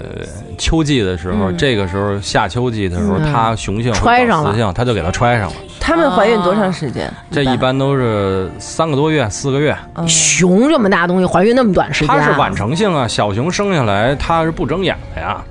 哦，就跟那小熊猫也是对一样，它没就有那么熊一猫点点，没有熊猫那么夸张，熊猫是早产啊。熊猫太夸张了，对是对吧熊猫太夸张了，对，熊嗯猫生下来有它有多大？比划比划，一一百百二十克，一一百百没有没有一这个两概念，差不多十十十多公分。就这么一眨，对，因为它是早产嘛，因为小崽儿生下来应该是妈妈的千分之一。嗯，五百克是一斤，对啊，一百二十克，你算吧，二 两多。不是说有一熊猫 可能该生了，你看过那个吗？那熊嗯猫该生了，就是北京滩那么坐着，嗯，然后忽然熊猫打一嚏呢，砰儿一打一那小小熊猫不是生出来了， 给那母熊猫吓一跳，哟妈呀，什么玩意儿，对就给它那崩出来了个北京滩那姿势，很多的动物都是那么生，啊，是吗？袋鼠、嗯熊嗯，都是那么生。它先开始，它以北京滩，因为嗯这动物它可以舔到自己这产道这位置，可以舔，它先舔，因为它要破羊水了嘛。嗯，舔了完了以后，然后它把这块整个湿润了。其实嗯唾液对于它来说也是一消毒。对啊，然后呢，它各种舔，哦舔完了以后，它这个为什么它北京滩窝着呀？嗯它叫努泽。努嗯责，哎，这这个这这你应该知道对吧？这个你使劲吗？我跟你说，我要会使劲，我这生孩子就不用这么费劲了。 妈呀，给大夫气的，对它努，它它得使劲，它是靠这个这个腰部挤压腹肌和腰部嗯嗯，这跟大便不一样，大便是这个腹腹腹中膈肌往下使劲。嗯，这个生孩子它主要是靠的这腰部和人是靠腹中膈肌吧？啊，对呀、人因为是人人是人是那么躺着生嘛，嗯对吧？人家很多动物它是坐着，甚至要食草动物它是站着生，长颈鹿站着生，对，大象站着生咕。噔就掉地上啊了，，对，嗯而熊这些东西，它就是生完了以后，它这哎有脑袋这儿出来一个小小胎膜，嗯羊膜顶着就出来一小脑袋啊，熊猫那在那儿晃，然后母的舔，把这羊膜给舔破了，然后嗯开始破羊水了，开始舔着羊水，小的就出来了，有的是直接叼着这小崽儿，叭一下就蹬出哎来，然后把这脐带咬断，然后出胎盘把胎盘吃掉，嗯然后捧到怀里给舔干了，舔干了以后就就搁到这个腹部这块儿，然后嗯熊猫的咪咪在哪儿？前胸啊，都啊也在在前前胸胸吧啊前胸啊，哎，我有一个哦呃问题，就是不是说熊，比如说熊瞎子舔人一口就能把半张脸给舔掉之类对，的？我也听过这个。对，啊这个舌头上不是有倒刺儿吗？没有，猫科动物有，熊科动物、犬科动物都没有。就是那些纪好多纪实文学都他妈也不是纪实的。对，那我狼图腾看里头过呀，不是这么说的吗？我我看过纪实文学，说那种就是那熊一巴掌呼过去，然后给那人打晕了，然后熊过去吧嗒一舔脸，半张脸没了，对然后这个人还得装死，就是我死它了，是我死它了。是对用用门齿来撕，啊，其实不是舌头，熊舌头没有没有没有倒刺刺儿儿，对，熊舌舌头没有倒刺儿熊舌头很软的，而且它有发达的唾液腺，啊。唾沫多，对，这就解释了。那天我看一微博，嗯就是说一对夫妻是哪儿的呀？美国还是俄罗斯的呀？就是救助那些无家可归的小熊，十多头，呃叫什么十多愁还十多头，十多头，嗯对对对，十十几头头。，嗯然后呢，小熊有的长大了就放了，有的就是不愿意走就留下了，有的就是特大了，每天还都得抱，每天抱着那男主人，然后舔他，然后还有时候还做事要咬他，男主人就可以把手把头放在对，啊嗯你嘴说这里什天么天的。舔舔舔，这男主人对呀啊早成骷髅了。对呀，当时我就在想，这熊舌头上不是猫科对动物我也的觉得舌头上是有倒刺儿的，养嗯过猫的知道。那它舔你，猫科动物，咱假如说小猫，咱就不说了。嗯如果是狮子什么的，比如舔你一口，会把所谓的半张脸皮舔掉吗？啊，它只能会伤害你的皮肤。啊，这么厉害呢？对，因为它舌头上倒刺儿很硬，它嗯对是为了舔这个骨骼上的肉。嗯，哦，你想，它能把这肉跟大钢刷子似的把这肉给刷下来。所以就还真是你知道你知道那个钢锉吗？嗯，就是老虎舌头是什么感觉？就是你摸钢锉那感觉，这么硬，哦木锉、钢锉就那感觉。摸过吗？我摸过，就是我摸过钢锉。嗨，真行。哦，所以哦，所以就是我们打破一个迷思，就是熊舌头上是没有倒刺，没有哎倒刺那我再问一个啊，我听说熊它的那个不在，大家不都说有那个过去讲究说吃熊掌吗？嗯说这个熊掌有特别，其实就是都是肥肉，都是脂肪。嗯说熊冬眠的时候，它特别饿的时候，它会舔自己手，是吗？没有这种行为，好很少。这这也它不是 熊舔爪子主要是因为防止自己爪子干裂，啊、那它因为你你冬天是干冷对吧？嗯你尤其在冬季，它冬眠了雪，雪量少了情况下，它这个树洞会会很干燥，嗯它会这个调节自己这个嘴里边儿这个这个这干不干的程度，它有时嗯候会舔掌。然后在很多的动物，它在舔爪子的时候，它是为了自己降温。冬天的时候，哎，冬天的时候不是说熊为了舔掌而冬眠，然后保证自己的营养，它主要是靠自己的脂肪的这个、这个这个这个挥发，然后自己来形成这个这个营养的供给。那北极熊就不冬眠了吧？北极熊没有，北极熊分极昼和极夜，我们到嗯北极没有四季，它就两季，对吧？对，对，它在这它要是冬眠就醒不过来 了。对啊，北极熊啊在半年啊，它这个极夜的时候，它不不容易出去，所以雄性的北极熊这极夜的时候，它就睡觉。嗯啊，天天睡吗？天天睡，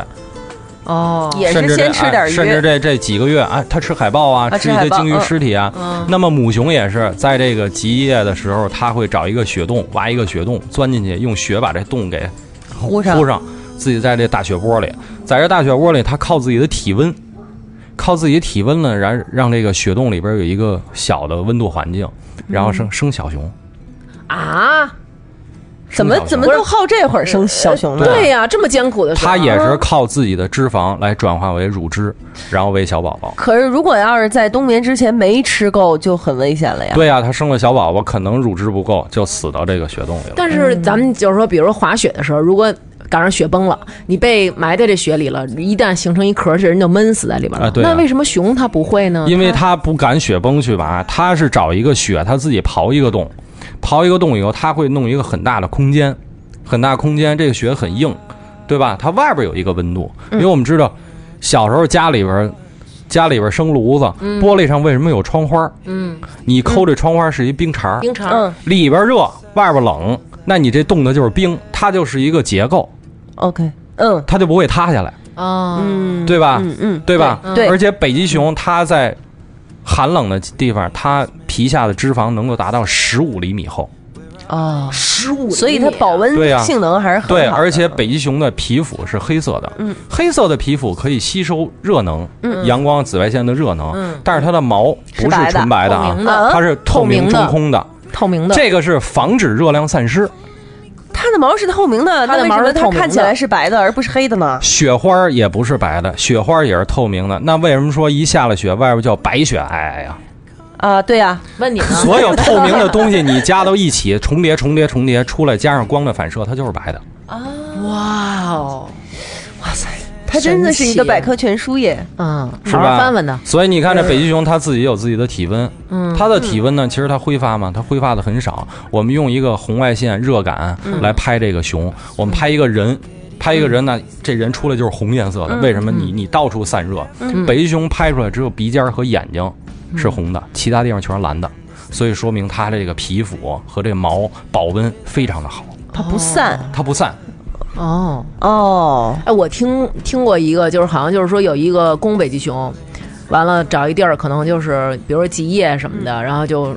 睡了，嗯，秋着呢，结果赶赶上那个，比如说那个。叫什么？全球变暖，完了，它秋儿这块儿吧，那冰裂了，然后这北极熊趴着这地儿飘到海中央了，然后北极熊一想，哇操，哪儿啊？ 边上都是海，所以然后往那边游游游，然后但是它身上没有那么多热量，没有那么多能量了，就淹死了。对北极熊也能淹死它，啊对它是体力不支，它是体力不支，所以现在这全球变暖对于极地动物来说，尤其北极熊，很大的一个嗯对，首先它影响它繁殖，然后呢，再一个影响它的食物。我们知道这个北极这个环斑海豹是北极熊的主要食物来源。嗯那么呢，这些海豹它需要这个冰壳，冰嗯壳。 海豹是在这个冰层上面这个生宝宝，嗯，然后休息。如果没有这些冰，就没有海豹，没有海豹，就北极熊的食物来源就没有了。嗯所以现在北极熊很多的北极熊都到了大陆架，嗯就甚至进到这个北极周边的一些北欧啊，嗯，然后甚至加拿大、阿拉斯加一些这个居民区，嗯，然后去翻垃圾。而且现在出现一个什么情况？北极熊开始成群活动，本来这个它不是群居动对物，这个不是一个好现象，哦，嗯，为什么？因为它就咱们一伙儿不更容易我跟你好，你跟我好，然后多生点小熊吗？不这样的话，它它是交配，但是它没有地方去生。就生加拿大呗。是圣加拿大，你没有冰啊，你没有雪，它都化了呀。啊，它只能在雪地上。对，再一个，你冰哦壳你化了以后，好比说它在这个冰原上正在走着呢，突然这个水冰开裂了冰裂了，对开了，它要游游很远，游很远体力不支，你再没有食物，那嗯北极熊就是活活累死。有一个那个嘛，就是他妈带着那孩子，俩人出去找海豹去了，结果那地儿那个平常他们比如说游一股劲儿就能到一个冰的那个壳嘛，然后结果游那儿以后那冰壳没了，然后惊了，就再游得游豁远，后来那个娘俩都死了，对嗯哦，特惨。嗯，小熊是还是俩小熊，对，嗯你想，而且它抓海豹，它不是那么容易说出击一次就能抓着的，嗯嗯而且它需要大量的脂肪，海豹又富含脂肪，嗯所以呢，它需要各种各样的这些这个太原带的这些嗯，食物，就是哦冰原带的食物。所以如果说全球气候变暖对于北极熊这种动物来说是一个灭顶之灾，嗯啊，那动物园里饲养的那些呢？动物园里饲养的北极熊，我们除了喂一些海鱼啊、喂肉以外，也会吃一些一定量的素食。所以你就不给它喂海对豹啊，啊了呃 会加会加什么？会加青鱼肝油，哦啊？就还是要有那还要些营有一养些哎，元素有一嘛嗯些营养的成分。那维北生极素熊这在的些那玩意儿啊屋是不是就老开着空调，屋保持凉？对，像大冷的时候、下雪的时候，它特别开心。那么到夏天的时候，只是其实大家也不用担心啊，是有空调的，然后这个屋子门是开的，热了它可以进屋。然后还有一定的，你像室内有水，然后包括还有制冰机但是其实它也不是像我们想象的那么怕热，对不对？啊、其实也怕热，但是呢，它会自己有一个调节。反正比如说像我那会儿去动物园儿，就看夏天的时候看北极熊，就觉得哎呦太难受，多难受啊！对啊热死了。，对，所以它有的时候这个门是开着的，室内的温度是非常低的嗯，啊。它要真想回去，它就回去了。对，啊看见我还看见我给北极熊扔一冰块儿，北极熊在那儿。对，夏老夏季人都是啊有冰块儿，对你包括什么熊猫啊、小熊猫啊，然后北极熊啊这些狮子、老虎，啊，哎，都是会给冰块儿。啊，呃熊猫为什么给冰块儿啊？熊猫怕冷，啊不是熊猫怕热。是吗？它不是在四川？对呀、四四川川多暖和啊！你们去都是成都、重庆的地方，你知道吗？它是海拔高啊，四川啊对山里边是是很凉的，山里，它在对山里，它在山里嘛。熊猫那也不像北极熊那么的温度低嘛，对不对啊，熊猫不冬眠吧？熊猫不冬眠啊，那熊猫那个底下的皮是都是一色儿、姨妈色儿，还是说它那胳膊腿儿跟那熊外猫边的是毛似皮的肤？是肉色的，你真给它剃光了，它是一大肉身子，就是不是身上的皮不是花的不是。我哦，那天看一个也是看微博上说的，说一刺猬，嗯嗯，之前受过伤，然后得了一个什么应激综合症，嗯掉毛，啊掉刺儿，儿刺儿没了， 嗯，没有了刺儿，就变成了一个肉球，然后它还老缩着，就一直是一个肉球，是个对，肉就是疙瘩，这是一种嗯这个这个这个精神疾病，就是对像咱们人神经衰弱掉头发，掉头发。嗯鬼剃头，呃，那个就对是没对对了对对，差不多那意思。嗯嗯给刺猬抹点姜啊，嗨，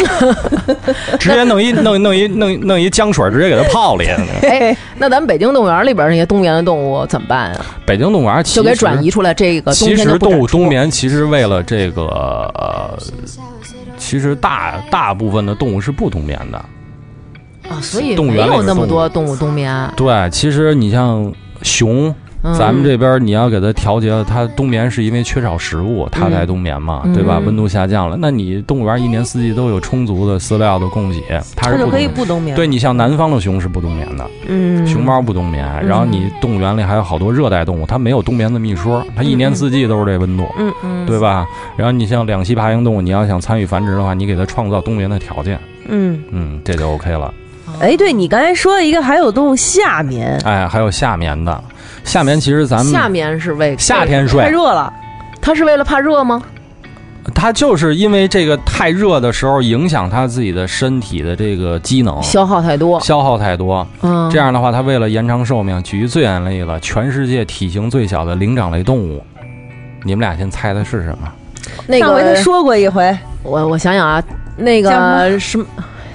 风那个珍珠呃袖珍什么小猴儿是 吗？珍珠翡翠白 玉汤。珍珠翡翠白玉猴儿，反正就有一种松鼠猴儿，哎，不是松鼠 猴啊，咱之前说过，对他之前说过咱一们回，我看那忘了个，有一动画片叫《马达加斯加》，嗯啊，嗯哦，朱狐莉猴儿，哎，朱莉安大姚旁边有一个小个儿，大眼睛那嗯个，哎， ，I 那 like movie movie，哎，对，那嗯那朱莉安大王，它旁边有一种狐猴，嗯叫做这个鼠狐猴，嗯又叫直尾倭狐猴，倭寇的倭。嗯嗯啊，日本鬼子不都叫倭寇嗯吗？哎小个儿个儿矮，哎个儿矮小，嗯它叫倭狐猴嗯，又叫鼠狐猴。它的这个夏天快来的时候，因为这种它是吃水果啊，热带水果啊，包括嗯昆虫啊，嗯吃这个营养成分它储存在哪儿？啊不是身体的脂肪，嗯，纯存在尾巴上。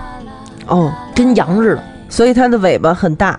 它的尾巴叫脂尾，它嗯所有的营养这些脂肪全存在尾巴上嗯脂肪的脂啊。哦，然后呢，它在夏季的时候特别热，旱季的时候，它们分嗯旱季、雨季嘛，嗯所谓的就是就是夏季嘛。嗯，然后它会找一个树洞嗯在里边睡。当雨季来临的时候，有它再水出分来嗯了，哎，食物充沛了，然后它这个脂肪也消耗差不多了，它再出来。嗯还有一种是什么？有一个叫肺鱼，嗯，啊，我知道非洲的，哎，嗯，非洲的肺 鱼。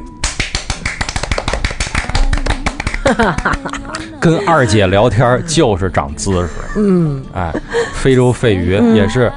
旱季、雨季，对吧？到夏季了，大旱，嗯啊，这低雨未下，那没有怎么水办了没水了，那他就找这个水塘下边这泥洞里边儿，他钻进去，然后他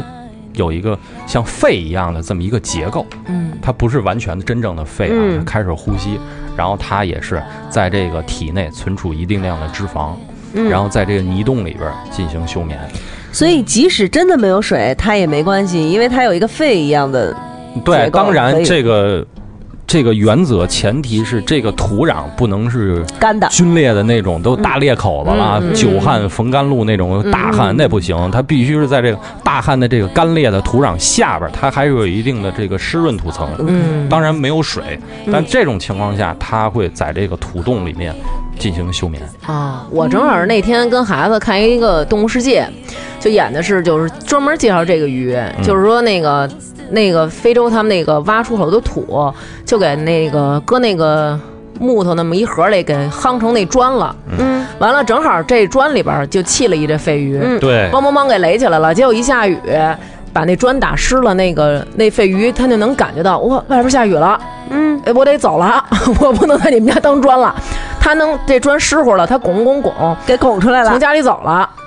家里惊了 吧？就是噼里扑噜，墙上掉好几墙种里出鱼了一，嗯对，然后它落那地上，地上不是有泥巴吗？它在地上雇佣雇佣雇佣，然后它还能就是找着那水源，到水地水多的地方去，嘟嘟嘟嘟嘟，就就就是就本对能嘛，就走了，对不对？嗯，所以那像他们有没有什么天敌是会趁他们睡觉了给它挖出来吃的？哎，也有，你比如说像非洲大草原上有一些这个小型的食肉动物嗯，啊，它也会在旱季的时候找食物，它也嗯会偶尔会挖出肺鱼来。就是他们会，就是那些食肉动物会知道嘛？对它我老觉得是他们应该有一种天性，对对，它就是会我闻知道啊了，啊我知它道会了，闻啊，它会嗯找啊。对，这样的话，你像这个。这个鼠狐猴，它在夏眠的时嗯候，这个马达加斯加最大的食肉动物叫马岛虻，嗯嗯嗯啊，马岛虻，又叫马岛翎猫，它会在这树上，它主要食物就是狐猴和鸟类，嗯所以它会找一些树洞来寻找这些下眠的这些属狐猴。好可怜啊，如果说它嗯一般是不是找这个，它对会啊偷袭其他的嗯不不下眠的这些其他什么花。你就想象那小猴瞪着一大眼睛，嘣儿嘣儿睡着呢，然 后瞪着就大眼睛啊睡，不是，就是那种原来瞪着大眼睛睡了，早上就让人给参了。对你对像欧洲还有一种小老鼠叫做睡鼠，嗯嗯，嗯，睡鼠呢这一年三百六十五天，它得睡差不多这十二个月，它可能有可能就睡十个月，啊八到十个月，嗯，哇，它永远都在睡。为什么？因为它的寿命短， 就能活一年，哎睡了不十是八个月，哎，活个两三年到头了。嗯所以它醒来的时候，它主要的工作就是啪啪啪繁殖。啊。然后呢，母的生完小宝宝，有小宝宝断奶了以后，又开始各种就是啪，赶紧啪啪啪，赶紧啪，生下来以后喂奶睡，都 对睡睡了洗洗睡了。啊！那他们会中间醒吗？哎，中间它不行，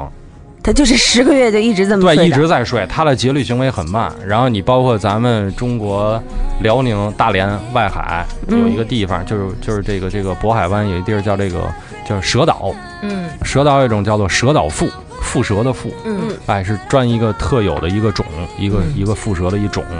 然后这种蛇它不光冬眠，它还有夏眠，哦，就是一年两季都在两季睡，然后春秋季节鸟类迁徙的时候他出来是它活动的时候吃。鸟蛋了因。为它在这个岛上食物很短缺，嗯老鼠很少，嗯所以它主要的食物来源就是鸟类。嗯，但是鸟类迁徙的过程中，小型鸟类迁徙过程中会到这个岛上去短暂的停留，寻找食物、寻找昆虫。嗯还有这种情况也是这个蛇岛或春秋两季迁徙的过程中，然后进行捕食。然后夏季的时候雨水很充沛，然后加上海风各种吹，然后食物又短缺，所以这时候它会休眠。然后冬季又冷了，对吧？它也会休眠。嗯，哎，所以它就是一个自我调节的这么一个过程。你说人这醒的多是时候，他就能知道，哎，这会儿有鸟，我就哎，我就这会儿吃醒对吃它们，所以就是说这他们进走化了，算睡了吧。对，对，所以说好神这奇啊句话真是很神奇。哦我就是想说，你说他们知不知道？就他们自己知道吗？哎，该醒了啊，鸟儿来了，对，起来吃鸟儿，然后对吃完其实哎，这个鸟儿没了，睡觉其。实这个嗯是一个自然，它自己每个动物，包括人都，我我们都叫一个叫生物钟，嗯，哎，都有生物钟。说我这个什么呢？有的人叫什么春困秋乏夏打盹儿，岁数醒了冬仨月，是这这一年就没有精神的时候没。有精神时候。哎，这个其实就是我们说什么，有时候春天的时候，哎呀，我们这一冬天了，是吧？嗯，我们人都懒得动，等到春天的时候，我们必须要心情愉悦一些。嗯，他可能就觉得很累。夏天温度很高，大家会费体力，嗯嗯热得慌，哎，到秋天了，现在该凉了，我们还没拉完暖气，我就想猫着睡觉，嗯捂一热水袋，在家躺着，除了吃就是睡。嗯到了冬天家里暖暖和和的，出去干嘛去啊？对，是就叽叽嗦嗦的了，嗯找一个睡袋一睡是吧？嗯，对然后尤其是我愿们意干点什么再干点什么。繁殖 那我们听繁殖， 主要是繁殖，对繁殖繁殖对嗯，对，要不就是说，因为尤其是我们中国，就是历来是农业大国嘛对，到了冬天的时候，可不就是嘛，农闲了，忍农冬闲嘛了忍忍冬冬嘛或者叫猫冬，猫冬对哎吧？对就是家里养的那小猫小狗们，到了冬天也不爱动啊，对，说哥俩这，哎，您这今儿这两天怎么不出来？哎我在家忍了，啊，啊，我嗯忍了。对对这叫什么？不，不是，不是说我我我打不过你，我忍着啊，嗯是是那我懒得出去，我在家忍着就完了。嗯，那但是我有时候老会特想。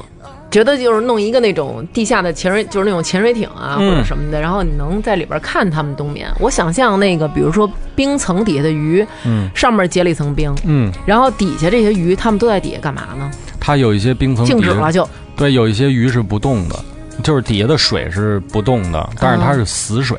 但还是有水。嗯那么温度很低，那这样的话，鱼的这个节律行为就放放慢了，它就在那儿就不动了。所以比如说像那个东北那种破冰破冰捞呢鱼，哎，你像松花江开冰、啊底下捕鱼那种，它就底特别下好好逮，不，是它吗底下的一个水是活水，哦，它面儿上我们叫什刹海，你冬天有冰对吧？但是它底下水是活水，嗯哦它只是面儿上冻得很厚。那那个，比如说有时候我们能看到有一些小鱼，它就被冻在冰层里了，这种就肯定得死了。对，这个很容易死。哦但哦是就在冰层底下的，其实它们能活。对，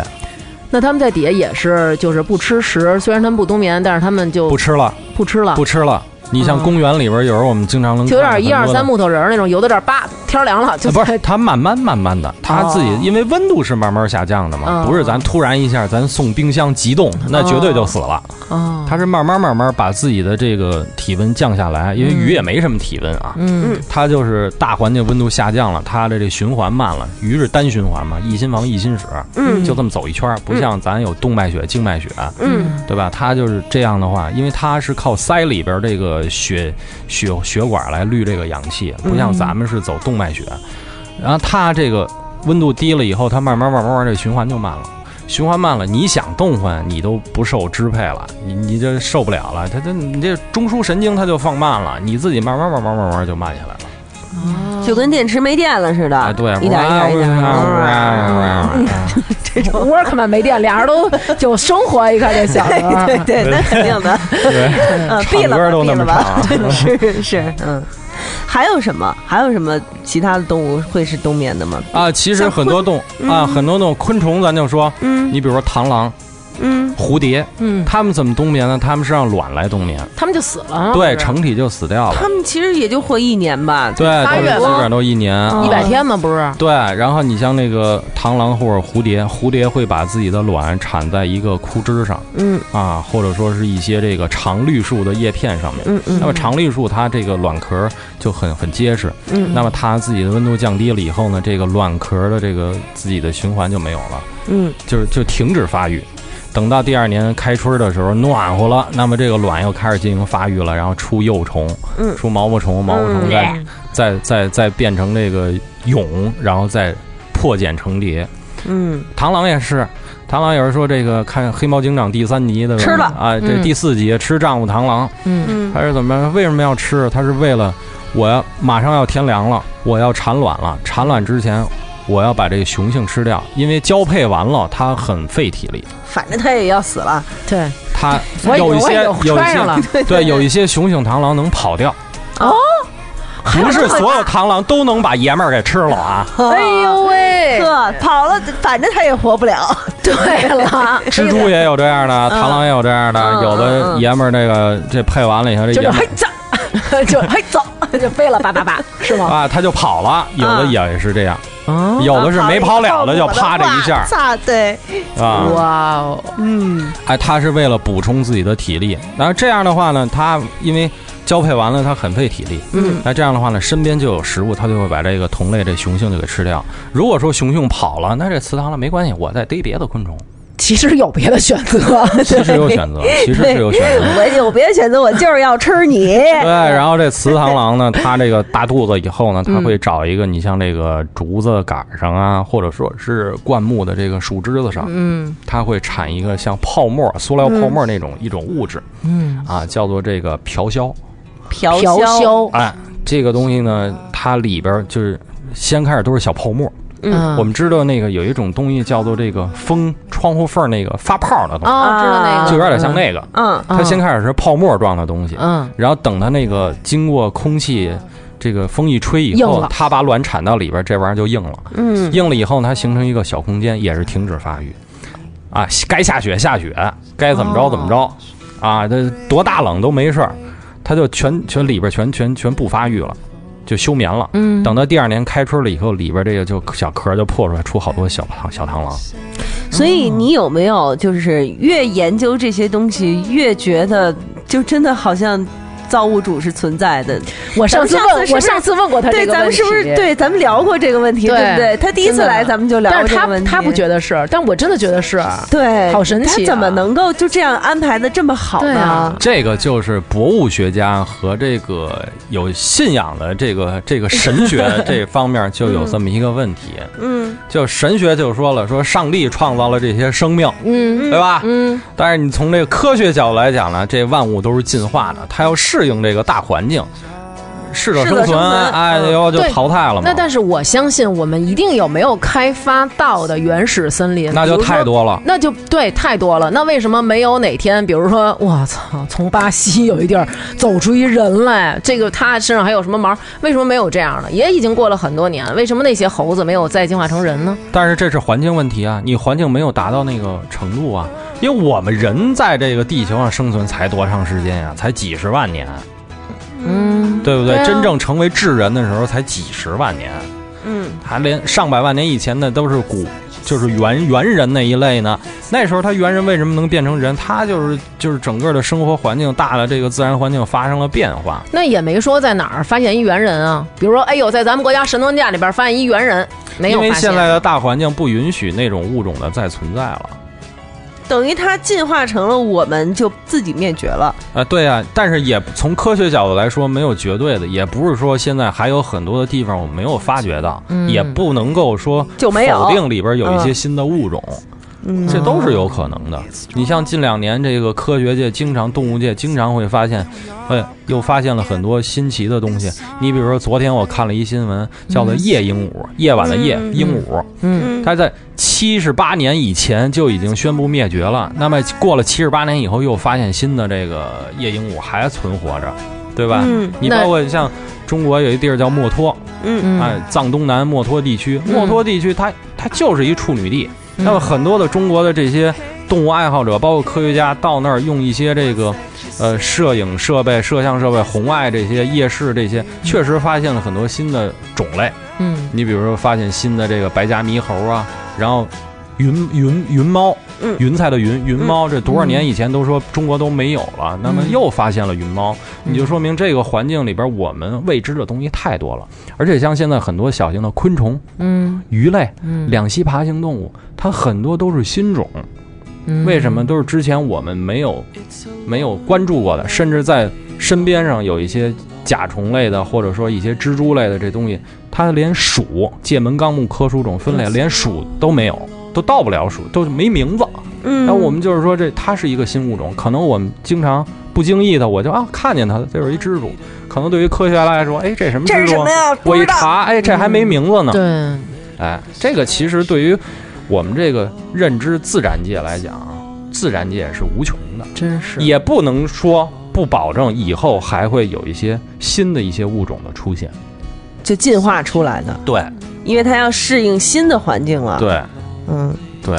好神奇。哎，你刚刚说那螳螂，嗯，那会那前些天跟朋友一起吃饭，在一个天台上吃饭，然后就飞来一个螳螂，然后那个小朋友就说：“哎，给那个这儿一这个。”然后他们就要抓。后来，然后呢，我们那哥们儿他媳妇儿就说：“说别抓这个。”说，然后我我们说为什么呀？他说这特别可怕。因为它里面有一种奇怪的虫子，啊他说如果你一踩，它会生出好长好长一个黑色的虫子，叫铁线虫。对，然后他说这个虫子如果勾到人，还能进到人身体里，对是吗？对这是什么情况？我从来没有听过因。为我们知道螳螂是吃其他昆虫的，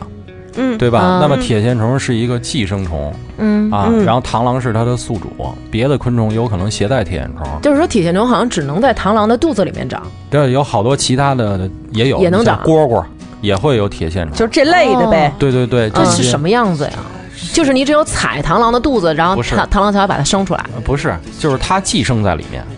寄生在里啊面，但是他说铁线虫特别长，在它在螳螂肚子里藏盘着，，对就对跟哦就就跟人对绦虫，就跟绦虫是一样没的，有。对但是他说那特恶心，他说一踩吧，那那虫子噼里扑噜从里边钻出来以后吧，就是如果你人在那儿，它就能多你，然后就进到你里边了。你像一些这个，啊哦真假你的？像一些是这吗个这个这个是城市有一些水，嗯，你像这个水，比如说比较脏的河沟子里嗯也有铁线虫，啊，它不一定非得要生活对在它一个不生是物的它体，嗯它有很多种，有一 OK 些是寄生的，有一些在水里面生存，哦，所以你喝了那个水，如果脏水喝啊进去以对后，也会有铁线虫，还是会寄生在在你的人体内。对。那那铁线虫，那铁线虫真的就是它从那个螳螂肚子里出来，它会去找新的宿主。对呀、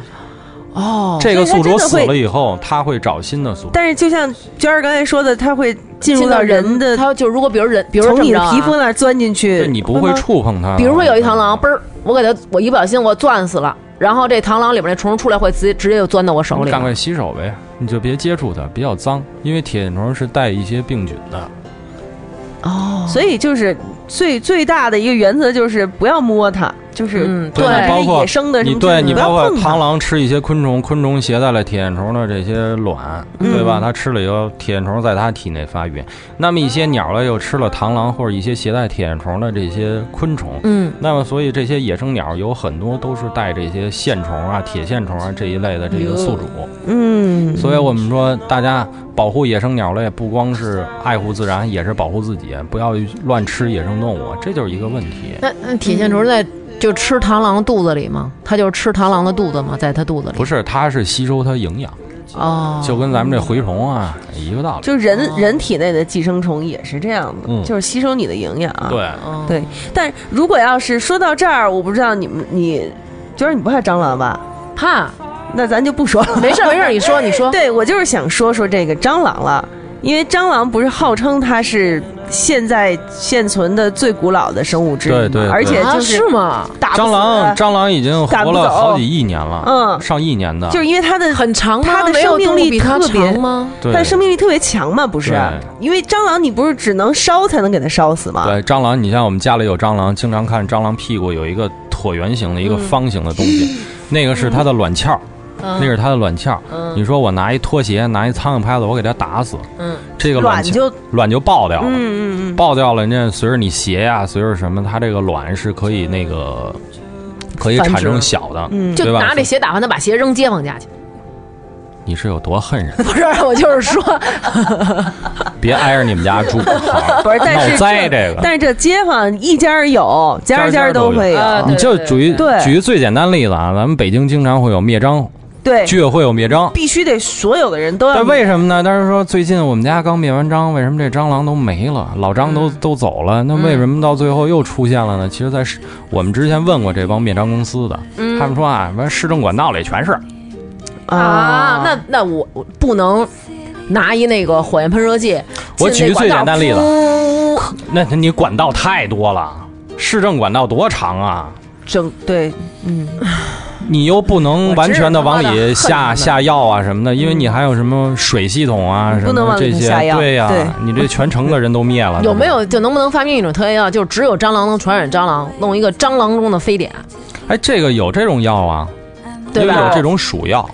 有也有这种蟑螂药，像一种牙膏似的东西。但是哦，就我买过那个，嗯老龄了。但但是是问题那就是嗯个，，嗯但是那种药它只是治一时，不治永远。因为它会产生抗药性，对不对？对，蟑螂对于为什么蟑蟑螂也有抗药性啊、对，为什么蟑螂能存活很长的时间？即便冬天的时候大冷啊，嗯，我们看其他动物都冬眠了，嗯蟑螂它就找温暖的这些市政管道里面。靠近暖气井的地方，里边有人暖气井，你要冬天说谁家暖气跑水了，他要去关阀门，对吧？这盖儿一打开，里边全是大小蟑螂。有有有哦有有这种有有，说我们家里新装修的，我完全都装修了啊！装修时候你见不着蟑螂，为什么？你们家装修没吃的，对他就上别人家去了。等你们家这装修完了，放完味儿了，我都入住了，我们家来嗯开了嗯始你得开火，你得吃饭啊，你你甚至你都你人有新陈代谢，头皮屑啊，甚是至什么是这些啊。你包括厨余垃圾啊、餐厨啊这些，那你又发现蟑螂了，因为什么？它寻寻味儿而来，它要从别人家呃下水道、水就是水管子这个下水，包括卫生间、洗澡、浴室的下水，它都会来，甚至从你家楼道里就能过来。就是你淹不死它，哎，对吧？你有时候也打不死它。对，而且它的卵鞘对于这个温度，它适应力特别强，嗯甚至有的蟑螂你在。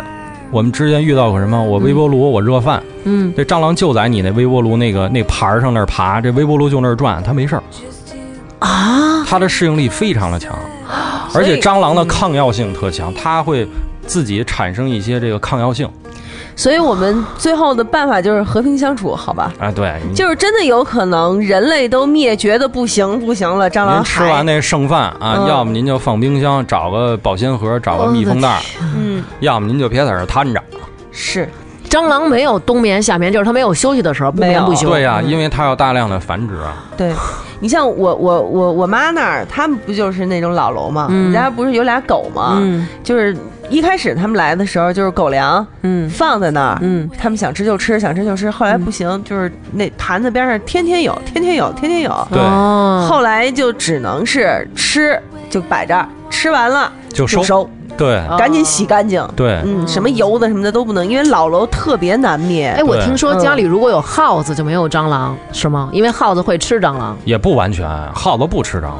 耗子不吃蟑螂吗？这是不完全的啊。因为哦耗子这个东西，它是也是伴生，嗯所以一般现在你家里如果说装修完了以后，这家里就墙角你不是说老房子、嗯没有天棚、没有顶糊的那种纸棚的话，嗯一般不会有老鼠。我听他们说，原来他们说就是有耗子没有蟑螂，但是然你后像还有说有乌龟没有蟑螂。我还问过二宝，二宝说你想吧，你选吧，你是选家里有耗子没蟑螂，还是怎么着？因为耗子也不一定都吃，对，对那要是耗子跟蟑螂都有你怎么办？像咱们城里边搬一家般，我选择死亡，嗨，这是一道送命题。自己把自己放盒里了。但是好哎反正反正耗子现在是少很多了。对，老鼠少嗯少很多，是因蟑为螂是因为因为大的环境，咱们都是钢筋水泥的这个对建筑物了，嗯所以它没没有打洞的对地对方。对对对，当然，像一些这个写字楼还会出现老鼠。啊，写字我们楼知道不是有时候钢我筋们到水泥银吗？行啊，到写字楼啊，我们能看到这个墙角或者楼鼠药道里经常放那个鼠药箱，它也会出现。为我什么？以为这是应付政府的差事呢，不是不是，是因为写字楼里会有很多的人，很多人我们都看到写字间里边好多的人都在抽屉里面放食物，哦，放零食。嗯但是都觉得无所谓，我吃完我敞着袋儿就走了。大家都忙于工作，然后这些东西就那什么。但是老鼠它就知道，有时候大家会认为是同事吃的，妈的，我这馋同 事，结果发现而是且耗还子就吃了两口就给我搁这儿了。 啊，对 啊，算了，我也不嫌它脏。所以你看好吧，现在城市里面啊，就是下水道里面的老鼠，基本上都是大家鼠，嗯就是褐家鼠，嗯，褐家鼠，哎，然后这个小，这是一个姓，这是一个，对我 也是，这是一个姓贺的人发现的，是吗？不是褐色的家鼠，哦 哦 哦，我以为是一个姓贺的人发现。对，你去看小邋遢里头那个鼠王，好像就是这色儿的。对，因为这这褐家鼠它是比较杂，嗯，这个是其实对于人的危害比较大。那那这老鼠会冬眠 吗？老鼠其实不冬眠，它只不过在冬季的时候，它会就是像我们人身边的这种褐家鼠和小家鼠两款嘛。嗯褐家鼠款对褐家，我任 们知道君有选择有这个医用这个小白鼠，啊，啊，知道吧？小白鼠它是这个小家鼠嗯白化哦。培育的。哎，那为什么做实验一定要用白色的？为了显干净。对，首先它的这个不不带菌，它是人工培育的。哦，啊，这样的话会造成很多的药物啊，包括一些这个化学的制剂啊，对于它来说能够作用明显。对作用明显。哦嗯，然后这个褐家鼠呢，就是我们说这个大白鼠。大耗子，哎，大的白色的那种大白鼠，嗯嗯因为有一些养两爬的，我们知道喂大白鼠啊，就用的是这个褐家鼠的这个白化、啊。这嗯，当然，这两种大白鼠和小白鼠其实都是这个医用啊，这实验动物。那么呢，这个褐家鼠呢，其实它，呃，最早的时候是这个，呃，因为家鼠类靠近人生活区域的老鼠，它的这个病毒携带比较多，包括寄生虫、跳蚤、嗯臭虫，嗯啊，这都是携带。你像这个，呃，欧洲的时候有一个有一阵儿是这个黑死病黑。死病哎，这个就是就是由老老鼠鼠，哎，嗯，然后呢，这个小家鼠呢，基本上它主要是吃素，哦，哦，它不杂嗯，啊，它一不吃昆虫，哎，像仓鼠啊，然后这个、这吃个、粮食都爱哎吃粮食，小家属它都是在谷仓里面，嗯或者说有粮食的地方。那那那个哎啃脚趾头的是什么？金丝熊不也是这种吗？对啊，但是所以它我是仓鼠类的呀。但是我怎么小时候我们同学他们说家里养金丝熊，就是一吃窝虫子金丝熊，不是。养它，比如说，它互相因为吃了对吧对，就是有一天啊，在那金丝就是收拾那个金丝熊，好像养锯末里，叭叭叭收拾里边轱辘出一个，以为是屎呢，我说怎么这么大屎？一看是一金丝熊脑袋，哎，对，它就互相给吃吃。了，对金丝这熊个，吃金丝熊，这是为什么？这就是你该分窝你不分窝，它互相打就会互相吃那不是妈妈把爸爸吃了，啊，也有可是吗啊能，也有可能妈妈吃孩子，也有可能爸爸吃孩子。好可怜呀，给自己孩子吃了，对啊，但是他们松鼠不也知道呀。但是能够留下来的，嗯，基本上都是精壮的。就是 King of 的金丝熊，对，你瞧你那样， 哎，松鼠也互相吃是吧？松鼠就是它比如说咱们都冬眠了，结果到了天儿暖和了，咱俩醒了，喵啊没醒，咱俩就给它参了，是不是有这么一个？一般没有，哦，好嘞，嗯。我这也是听别人说的啊， 是是是， 嗯哦，得亏不是所松以你鼠像。兔子，还有吃吃自己小兔子的，它有时候是缺水分，它需要吸收水分，那它吃小兔子干嘛呀？就小兔补子没充水分啊，小兔子它有体液，它有血液啊，哎那呦肉是湿的呀，肉又不是干儿。小兔子生下来牛肉干儿，那不可能啊！哎呦，它是缺天水哪，都说兔子不喝水，其实兔子在繁殖季节是必须要需要水的。啊？是吗？对你像很多这个寒带的兔子，它也不冬眠，兔子不冬眠，啊，兔子哎不兔冬子不冬眠吗？雪兔、野兔都不冬眠，哦，我还以为要不然兔怎在么冬去眠跟呢雪 孩子？堆雪人呢？是哎是是 是，嗯，你看雪兔在夏季的时候，身体的毛是褐色的，跟环境是一体的；到冬季的时候嗯就，变白耳朵尖儿嗯是是黑的，啊呃嗯，眼珠是黑的，剩下全身都是雪白的。它跟这个哇啊，它跟这个雪地融为一体，是一保护色。它是会换一遍毛，对，它会换毛，嗯然后等到春季的时候，它由这个后脖子开始往下就退，然后长得又全变成了新哎，把毛这个白色这绒毛就退掉了，然后出褐色的硬毛，就真毛，我们叫沥水的真毛。啊然后它慢慢慢慢退下来，等到这个秋天的时候，然后从这个四肢到肩部开始，头部开始变了，然后整个全身就都变成纯白的了。哦，嗯，那水獭它们什么的这些东西水獭不冬眠，也不冬眠，也不冬眠，我老觉得水边儿的动物都得冬眠。但是水獭栖息的地方基本上都是这个都是活水，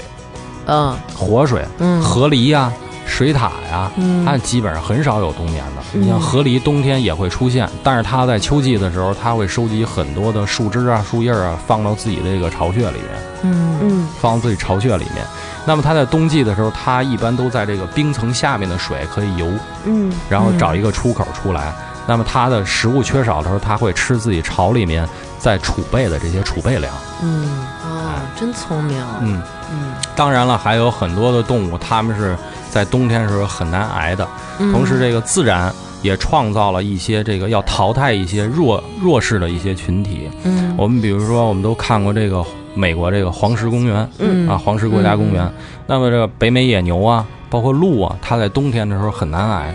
虽然身上长了很厚的毛，那么在这种情况下，它需要食物的时候，它会从这厚厚的积雪里刨这些干草啊、草根儿啊来吃这个，来挨过这个冬天。嗯，啊，所以很多体弱的老弱病残，这样的话呢就被淘汰了，所以就被封冻到这个雪下面。所以狼，这些中级捕食啊，狼啊，或者说美洲狮啊，或者说一些这个猛禽，哎，它会发现冻的尸体以后，它会翻出来。所以在冬季的时候，也是这些食草动物来扩充自己，就是说筛选自己种群最优势种，它能够存活，然后让那些弱势的，然后被淘汰就。淘汰了以。后自己的群体会越来越强壮，对那么这些食肉动物呢，也会终极消费者呢，他会来吃这些被冻死的动物，嗯然后来挨过这个冬天，要不他来后保证自己的孩子的这个生存。那咱们之前看那个《狼图腾》，说那个草原狼把那些黄羊赶到一个雪雪坑里，储作为储存食物，完了到冬天巨冷时候给薅出来，然后叭叭叭再吃。这个这些动物，它们也会有一种就是我要过冬了，我要储存粮食的这么一种感觉吗？呃，很多的这个食肉动物，它会把这个这个食物给埋起来。啊，你像这个，呃，雪豹啊，一些猫科动物，尤其像寒带的一些猫嗯就科是动它物，就能生说我给逮着了，但是我不吃了。我吃一部分，然后哦我用土、或者说是雪，我给它埋起来。嗯，然后呢，等我想吃的时候，食物短缺的时候，我找到我这个藏食地点，我再给它刨出来。那这有没有可能被别人吃了对，对有可能啊，很有可能啊，还也是边上贼着呢，说哎埋这儿了，对呀、赶快我一走对那啊他，们能不能，比如说这我东西我吃一半儿，然后我往上尿泡尿，这有我的味儿了，别的别的，比如说比如我往上面尿一泡尿，然后你来一闻，哦，这个有主。它不，会在自己食物上来进行标记，它只哦是在自己领地上进行标记。这个食物在我自己领地范围之内，我这个大的周围有自己的抓痕，嗯有自己的蹭痕，然后有自己的腺体分泌的这个蹭痕，然后包括还有自己尿液的来划定自己领地，甚至粪便，嗯甚至自己在这个土地上刨的这个浅坑，这都是存在它的这些气味的。那么它的食物肯定在自己的这个范围之内。那其他的有没有可能就是说，哎，这儿有它的味儿，这儿肯定有吃的，我去找去。有可能啊，他哦他自己活动区域食物少了以后，他就会冒险到别的这个同类的这个区域里边儿，那免不了要打仗，因为要生存嘛。啊，肯定它这里边有大量的活体的这些食物来源。那么我这个区域的动物，我这一圈儿的羊，它没食物，羊会走，没准儿走到这个喵儿他们家那个区域里边儿了，对吧？喵儿那儿的食物充足了，那其他的我会铤而走险，去跟喵儿去打仗，把它把喵儿这儿把我它的羊赶回来。哎，不是赶回来，啊是把喵儿打跑了，哦，喵儿那个占领地了就归我了，啊嗯我有食物，我我又能扩大我自己的领地和地盘。所以这也是一个自然淘汰的一个对呀、嗯方式。我们不知道大家看没看过这个《我们诞生在中国》里边这哦个还没雪豹看呢啊，嗯它它早就过了，这网上能搜着啊。嗯，里边雪豹这个达娃为了保证自己孩子食物充足，然后他就是别的雪豹来了以后，为什么给他打跑了？他为了保护自己孩子安全啊。别的雪豹来了以后，因为你们家这儿有有很多的岩羊。那岩羊到你这儿了，我那儿食物匮乏了，那我就上你这儿冒险。为什么我要给你打跑了？这个领地归我，嗯，然后我还有食物，如果你不走，我就伤害你，伤害你孩子，然后这块地方还是我的，所以他就会。但是也有可能就是被打回去了对，所以他为了保护自己的孩子，他就忍了，啊他带着孩子就走了，这个领地就归别人了。哦，开拓一个新的疆界，对，开拓一新疆界，当然这很难，嗯，没准这个新的疆界又还是是别另人外一的只雪豹的地盘他。还得打人家去。对哦，那好难啊，感觉它们生存，尤其到对了，动物的冬天对对动物在冬天生存其实是很难挨的。我老觉得好像食草动物真挺惨的，它们得一个劲儿的刨。你说它们吃不饱，但是我觉得食肉动物还行，因为肯定得有那种说吃不饱的食草动物给自个儿饿死，然后我就可以有的吃。食草动物我觉得真挺难的。对，食草动物确实挺难挨的，所以它们有没有就是说原来我吃特好，一到冬天我吃别的东西我也能凑合，吃土，吃什有么啊那种？有啊，我们比如说一些食草动物，嗯，呃，到这个食物匮乏的时候，我去啃树皮。金丝猴，啊，金丝猴在这个冬季的时候，它夏季的时候，它会在海拔比较高的地方。为什么呀？海拔低的地方热，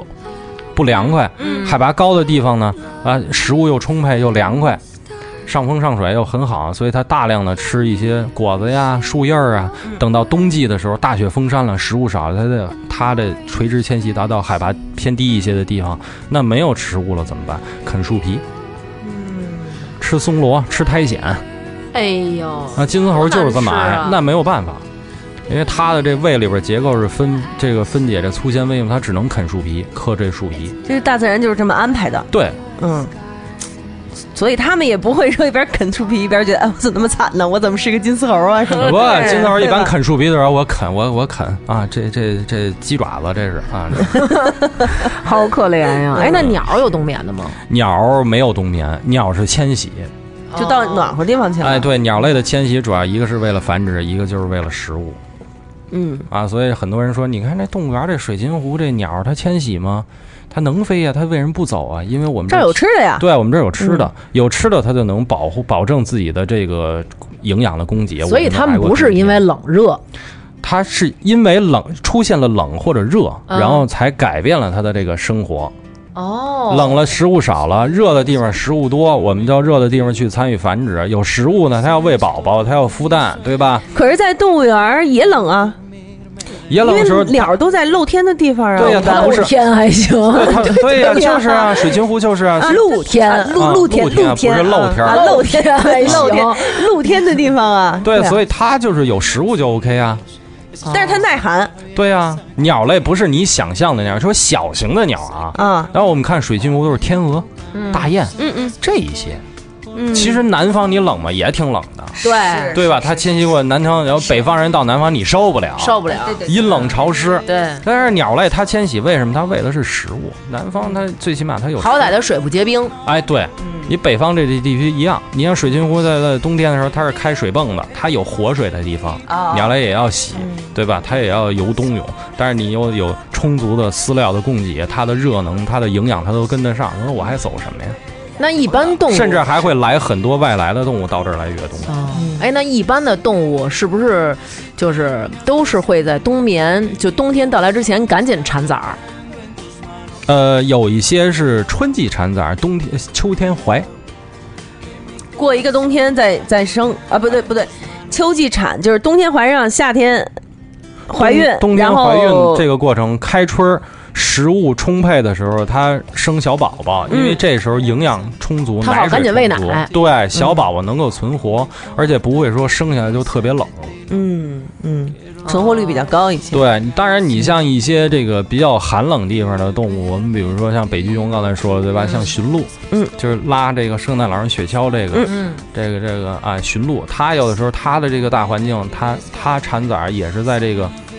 就是极短的这个温暖的时候，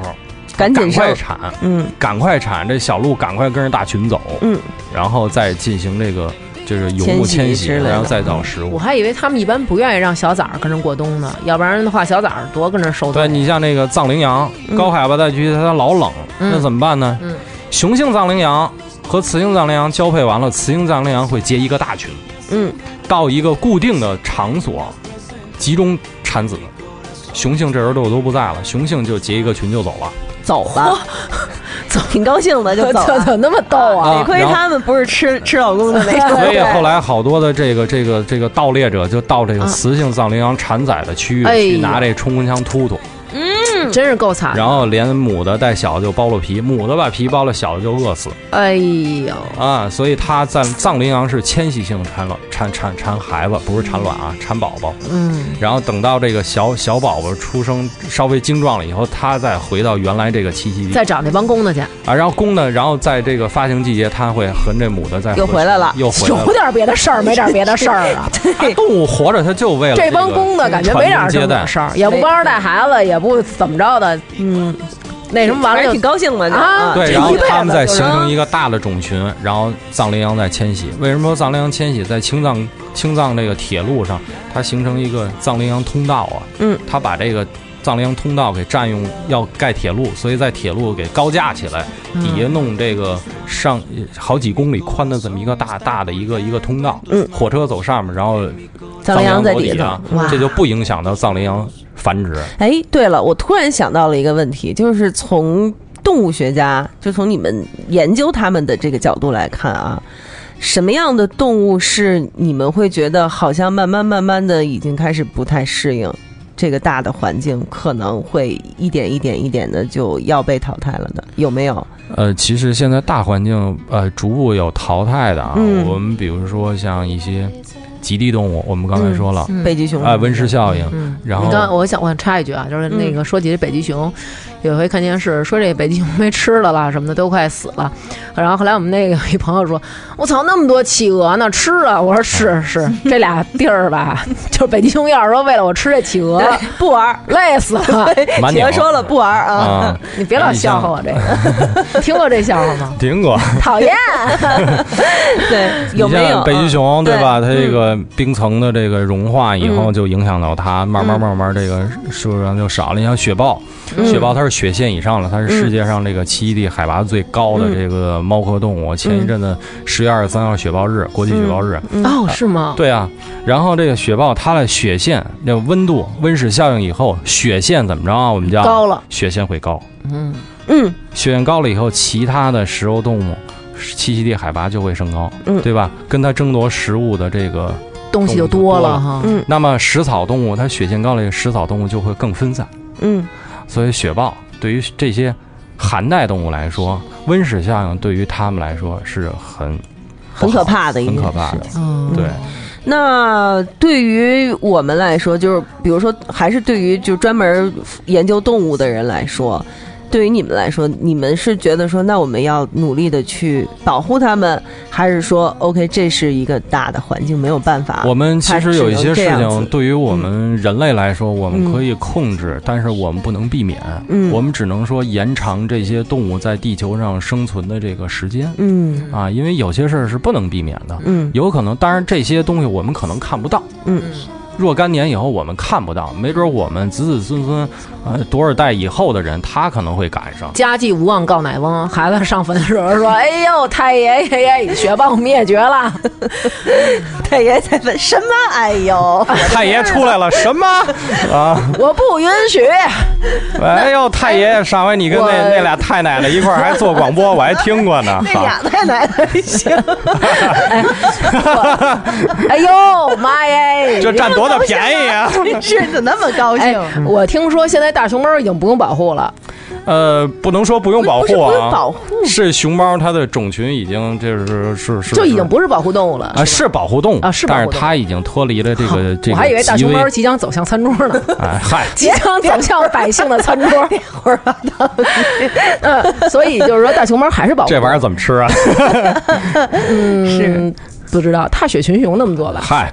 其实这个啊，这就题外话了啊。这熊猫这个，它这个在国际上啊，这个濒危附录里面，它给它降低了一个标准，是因为它野外的种群可以持续发展了，同时人工这个保育项目做得很成功啊，。他们在野外还能自个儿生啊？可以啊，没问题啊。就是现在繁殖的已经成，就算都是人成功工了的对吧吗？哎今年这个 IUCN 他们这个这个国际这个野生动物这个这个附录这里面，它调节了很多的动物。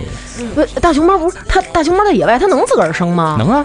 那不能自个儿生的野外熊猫怎么繁殖啊？不是都给归了猫堆的放在那熊猫基地了吗？不可能归了归堆儿放那儿啊，那野外怎么办啊？哎，你不是上回说说大熊猫它不会自己那那啥吗？啊，这野外它还是有的，只不过这本郊的猫它需要打斗，人工饲养的本郊的猫很少，熊猫还会打仗呢。熊猫必须打仗啊。熊猫，雌性熊猫在发情的时候，各种蹭屁屁，各种玩水，各种像咩咩咩那 么水叫，还行，它感往觉自己就是那身，个，对它往自有己点身像上那撩西水门吹雪那个那大妈那么着，哗啦溜 达那种。你这对个啊小坏蛋，我要打你的屁股！它在这个你这个磨人的小妖精，你这个小人儿啊，让我拿你怎么 办？熊猫玩水就是为了吸引撩要撩 雄性熊这是猫，发情啊，哦，它是这么发情骚的一呢表熊现。猫哎呀，老骚了。 然后它会会会鸣叫，嗯就像羊那样咩咩叫，哼哼哼哼，发春的哼哼。嗯嗯来嘛，嗯， 那学一个吧，你学学，我不会。 哎，那咱就说它会交配，它也会勾搭雄性。那生下来那小熊猫那么那么点儿崩的，它怎么它怎么它拿起来然后揣怀里去？它叼着叼着放到自己的腹部，嗯前期的时候它很少出去进食，那它也就不能来回走，它要走掉了怎么办？甚至还有翻身睡觉压死的呢。也所以这就是淘汰。如果野外的熊猫一般生双胞胎的话，你看我们现在这个人工饲养熊猫生双胞胎，如果母猫不保安，我们会提出了一个来人工育幼，或者说是一猫带双崽儿，然后我们来回给它换，让它老轮流的吃母乳，这是最好的，对吧？那么在野外它生了两个的话，它会留一个，剩有下一个个不管压死，，不是不是压死，嗨，没有逗逗逗，一个眼瞅着干死，一个翻身睡觉压死，挺好。对，嗯这这是这就是自然的淘汰。对，他会找一个最强壮、叫声最洪亮的留下，嗯那个弱一点的，那个吭吭唧唧、三脚踹不出个屁的，也就不管他了。因为这个以后在野外，它的生存能力会很差。哦，其实人类社会也是这样，对你，包括很多的鸟类在繁殖的时候，一一个窝里出两个小雏鸟，嗯，那么呢，这个鸟爸爸、叫鸟得妈欢妈的，哎，对，这个老大强壮，他会把弟弟或者妹妹从窝里给挤出去。嗯，啊你搁咱们好像这孩子俩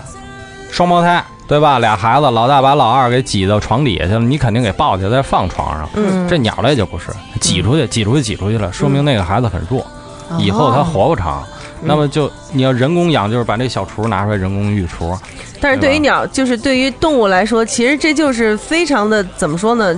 就是就在趋利，对趋利避害。对我对我我小时候我就给你弄死，我嗯比你大了我再弄你要强得多。你那时候大了多受罪啊！索性你小时候就这样就完了。哇，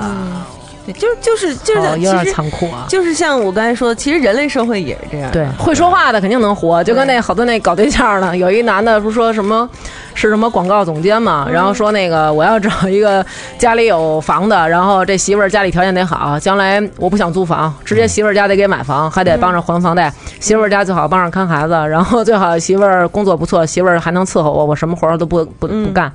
这种不会说话的可能就是得灭绝了，对呀 对， 对他这样的，他就是没有后代嘛。这这样永远就找不着媳妇儿。他还咬一个人不透死了就没有后代了不。是哪部开眼的吧找他呀？关键对啊啊，对，确实就是这样。嗯，也嗯是然后你像那天我是是看了一个，就是一本书，我还没看完，叫《自私的基因》。嗯嚯，啊，那里头有一个有有一个说法，啊但是我没看到那儿，我是听别人说的，嗯就是比如说我们怎么能够延长人类的寿命，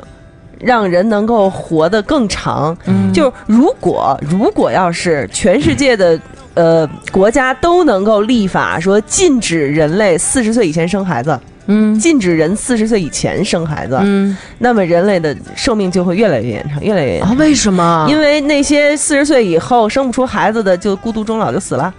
那些四十岁以后还能生孩子，还能健健康康的，就慢慢慢慢一代一代越来越长，越来越长。说明他们身体好是吧？对身体好啊啊啊！就是那些生不出来的，就自己就死了。然后一代一代一代就淘汰那些四十岁之前生不出来的，就死了死了死了死了，然后那些死啦死啦留下的就可以越来越活得长，越来越活得长，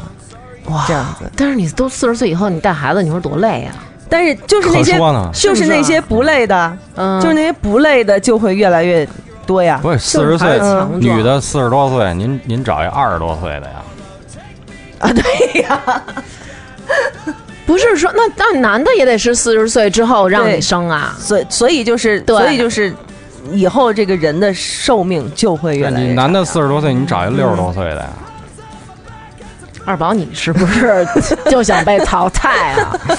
那现在你跟我们说说，有什么动物已经就是顶把顶替熊猫变成濒危，我们大家应该更关注的穿山甲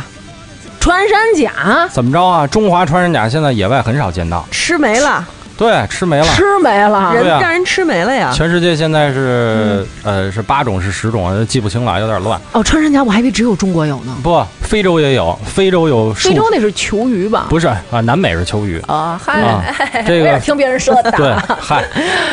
然后非洲有这个非洲穿山甲、大穿山甲、嗯哦树穿山甲、长尾穿山甲，然后这个印度有印度穿山甲，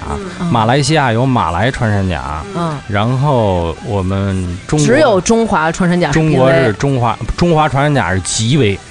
极危，极危，就离灭绝差一嗯步。中华穿山甲、马来穿山甲这都是极危的，那咱们就可以引进点印度穿山甲吃吗？不能吃啊，不是我的意思，就是说，如果要是是他们实在受不了的话，那不行啊，那也不行啊。这主要穿山甲我对于一个糖蒜广播来说，我们不能宣扬这 些禁吃，不能逮什么吃什 么。对，这这这哪 行啊？是是是，不是我主要觉得为什么呀？那穿山甲它有一个壳呀，它也不能吃啊。哎，不是装逼吗？而且我我听就是我听他们说，有人说什么又有药用价值啦，又什对啊么营养高啦，那是又这穿个山那甲的个甲，穿山甲说什么通乳，啊什么什么，因为为什么说它通乳？因为穿山甲会打洞。那您吃一炖狗鸡不就完了？这是什么？您出吃一挖掘机不完？您 您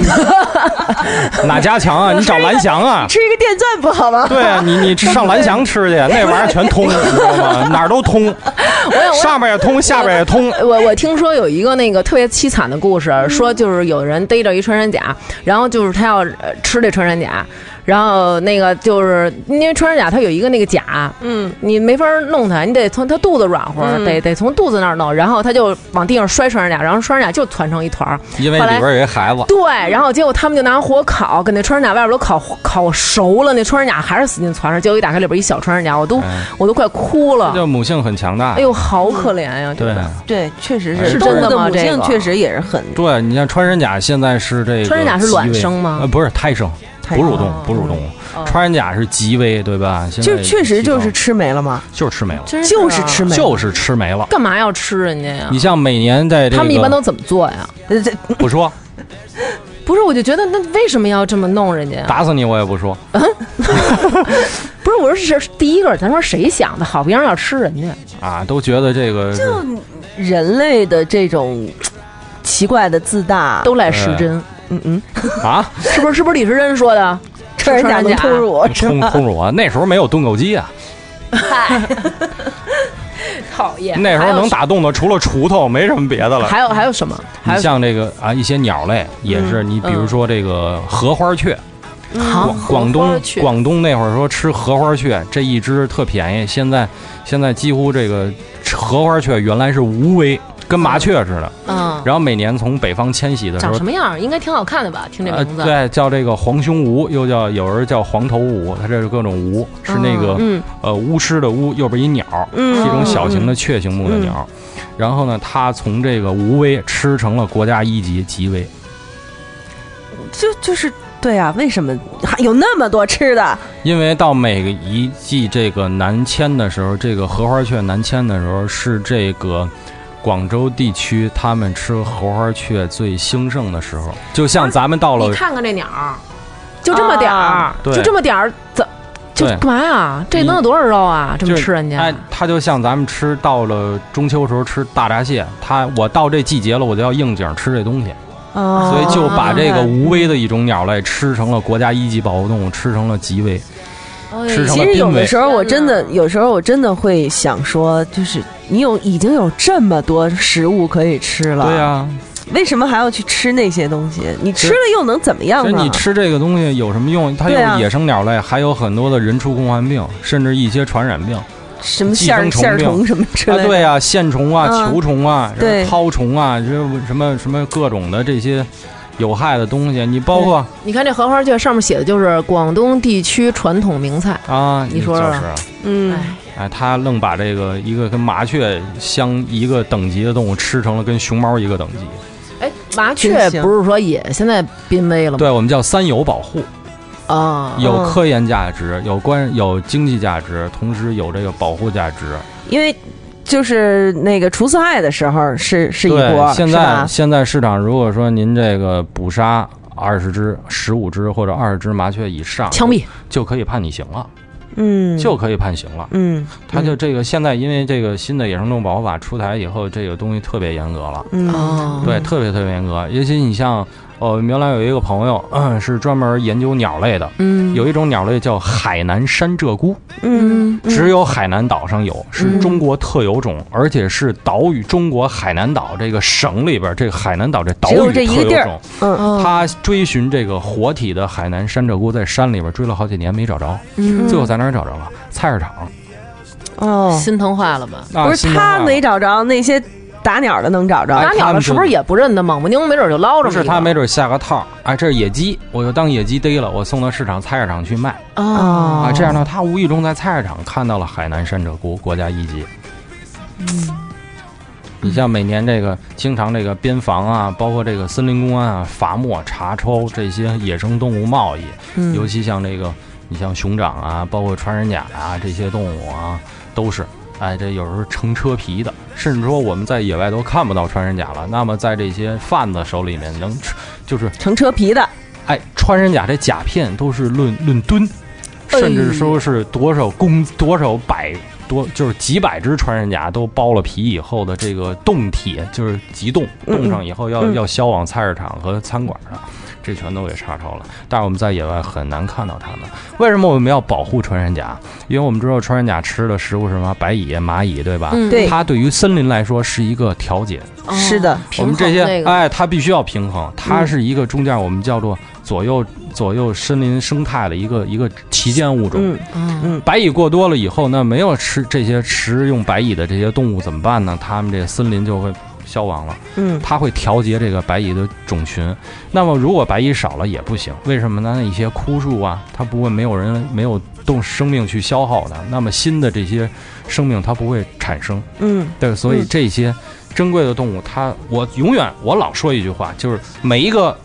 野生的动物的物种或者一个植物物种，就是一个野生的生命，嗯它存在地球上，都中国都是它有的意义的。没错，嗯对，是，嗯所以就是我觉得就是今儿节目也差不多到嗯到这一步嗯，嗯最后咱们还是要说一下，就是我们人类在地球上生活已经造成了这么多的麻烦，可吃的东西也那么多，可吃的东西也那么多，多，就是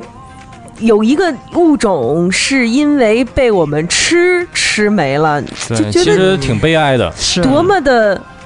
多么的没出息啊！你就这件想事象情给人这一族都给对所以我们说，对大家在社会上说话上嘴上留德，哎，嗯在吃上嘴下留留情，对哎，嗯，是。到动物园不要随便拍玻璃。还有还有别的动物在身边，然后我们也能保护的吗？啊，那就太多了。我们比如说一些这个迁徙性的鸟类，嗯，然后我们在现在大家这个都愿意接触一些自然，对吧？喜嗯欢玩相机啊。我们在拍鸟的过程中，迁徙鸟类我们不要诱拍，嗯，因为它们要迁徙，我们不要说呃大量的喂它们食物，它们走不了。哦当你天冷了，你不拍的时候，不喂它了，它走不了了，它就会冻死冻死了哎，嗯诱拍，然后拍鸟需谨慎啊，这个一定要遵循自然规律。嗯，然后再有呢，就是我们带着小朋友到野外去玩的时候，看见野生动物，我们不要去抓它，我嗯们不要去伤害它，不要喂，啊，千万不要去随便投喂野生动物嗯啊嗯，就是看老虎不要下车嗯啊。这个，然后冬眠的时候，我们如果说发现了冬眠的动物啊，这个没有完全冬眠的，我们一定要找这野生动物救护中心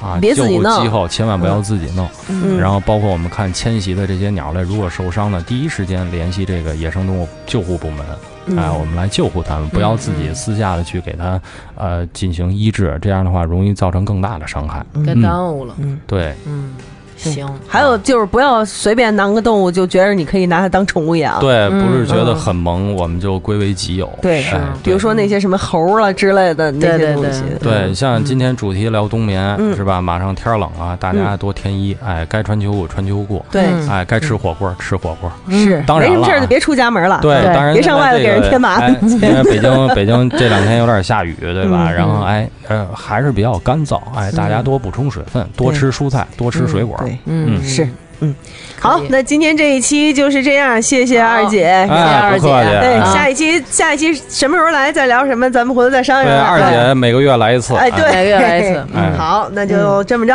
哎，好拜各拜。位，拜。拜。 wash away the pain. Ah, you left me. Why did you leave?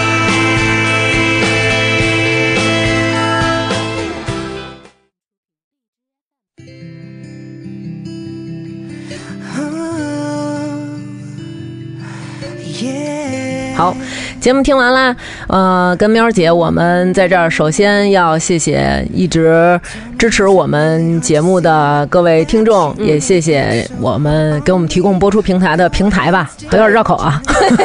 就是像荔枝和新浪，对吧？对嗯，嗯因为大家这么长时间以来，就还挺挺适应在这上面听这个是完整节目的了，对而且这个平台对我们来说也是一个特别大的支持， 确实，确实，确实、嗯确实是要感谢，也要感谢这些到哪儿都跟着我们走的这些朋友们，是吧是，嗯、嗯，确实是，而且呢，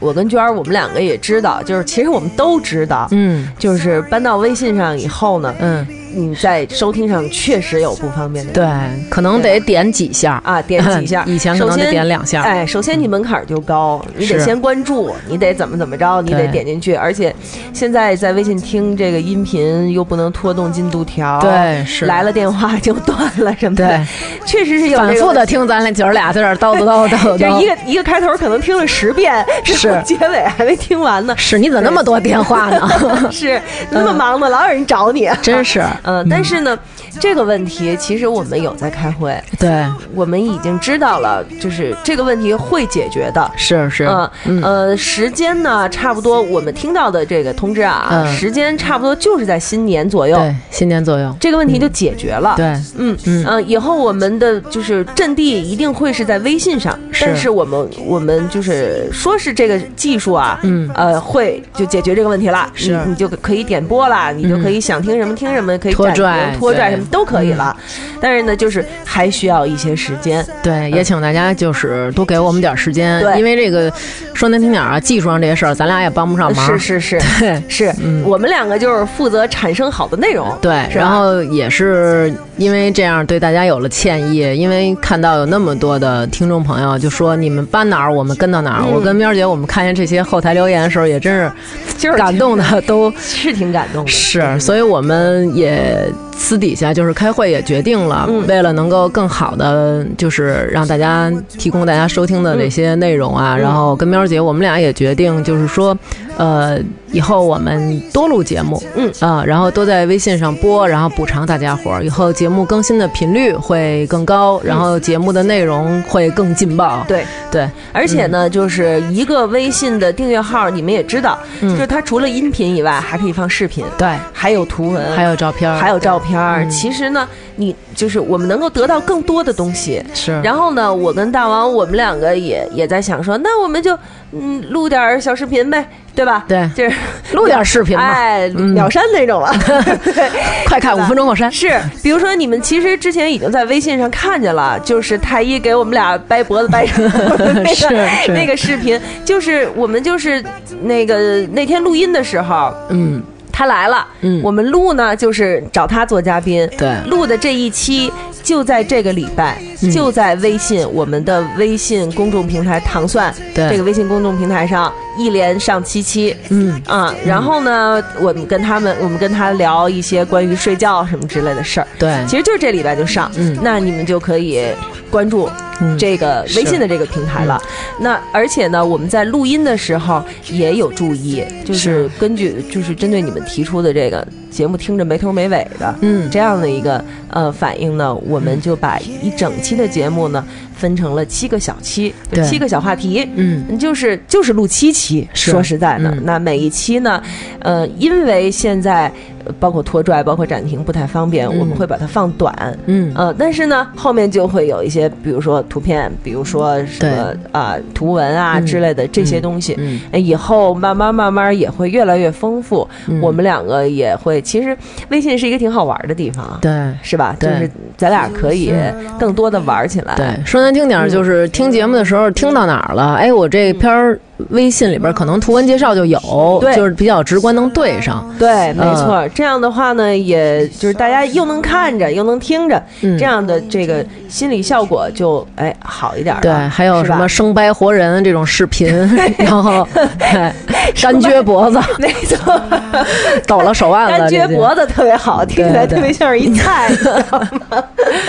对，所以也是为了给大家提供一个更直观、更好的一个。播放的这么一个平台，那么可能开始初期呢，就是嗯，收听的时候需要大家多点两下，那就拜托大家看在就点两下呗，哎点两下呗，就是你就点两下呗，又费不了对你你你就手指头当点坏了，你去找太医给你掰去，好不就好？就当是戳我们俩呢。 啊，都是，嗯 对对，而且就是还是那句话，这个问题真的就会很快的解决对了。，而且大家就是反映的，就是我们之前这几期，然后都是在微信上更的这几期，大家说听不到完整的。等我们那个呃后面的那些技术调好了之后，大家还是可以听到完整的。是的，嗯还是可以这个不用担心听到完整啊的。对对对，所以呢，现在就是一个过渡的阶段。是那我跟大王，我们两个就是尽量让大家在过渡的这个阶段舒舒服服的把它过渡过来。嗯是嗯是是，对，所以呢，这一期就是我们刚刚听到的《动物冬眠》的这一期，嗯嗯，这就算是我们在这个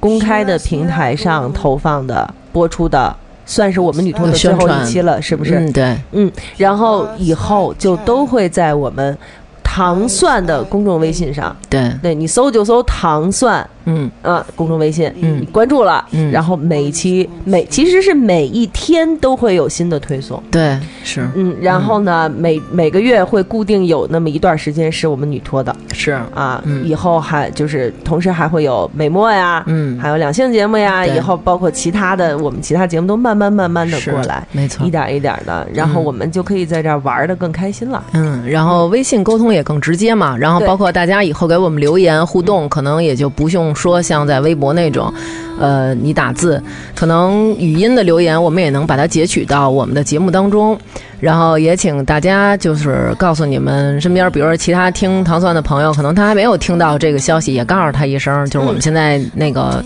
大本营转移到微信啊、对然后谢谢大家，谢谢大家，啊那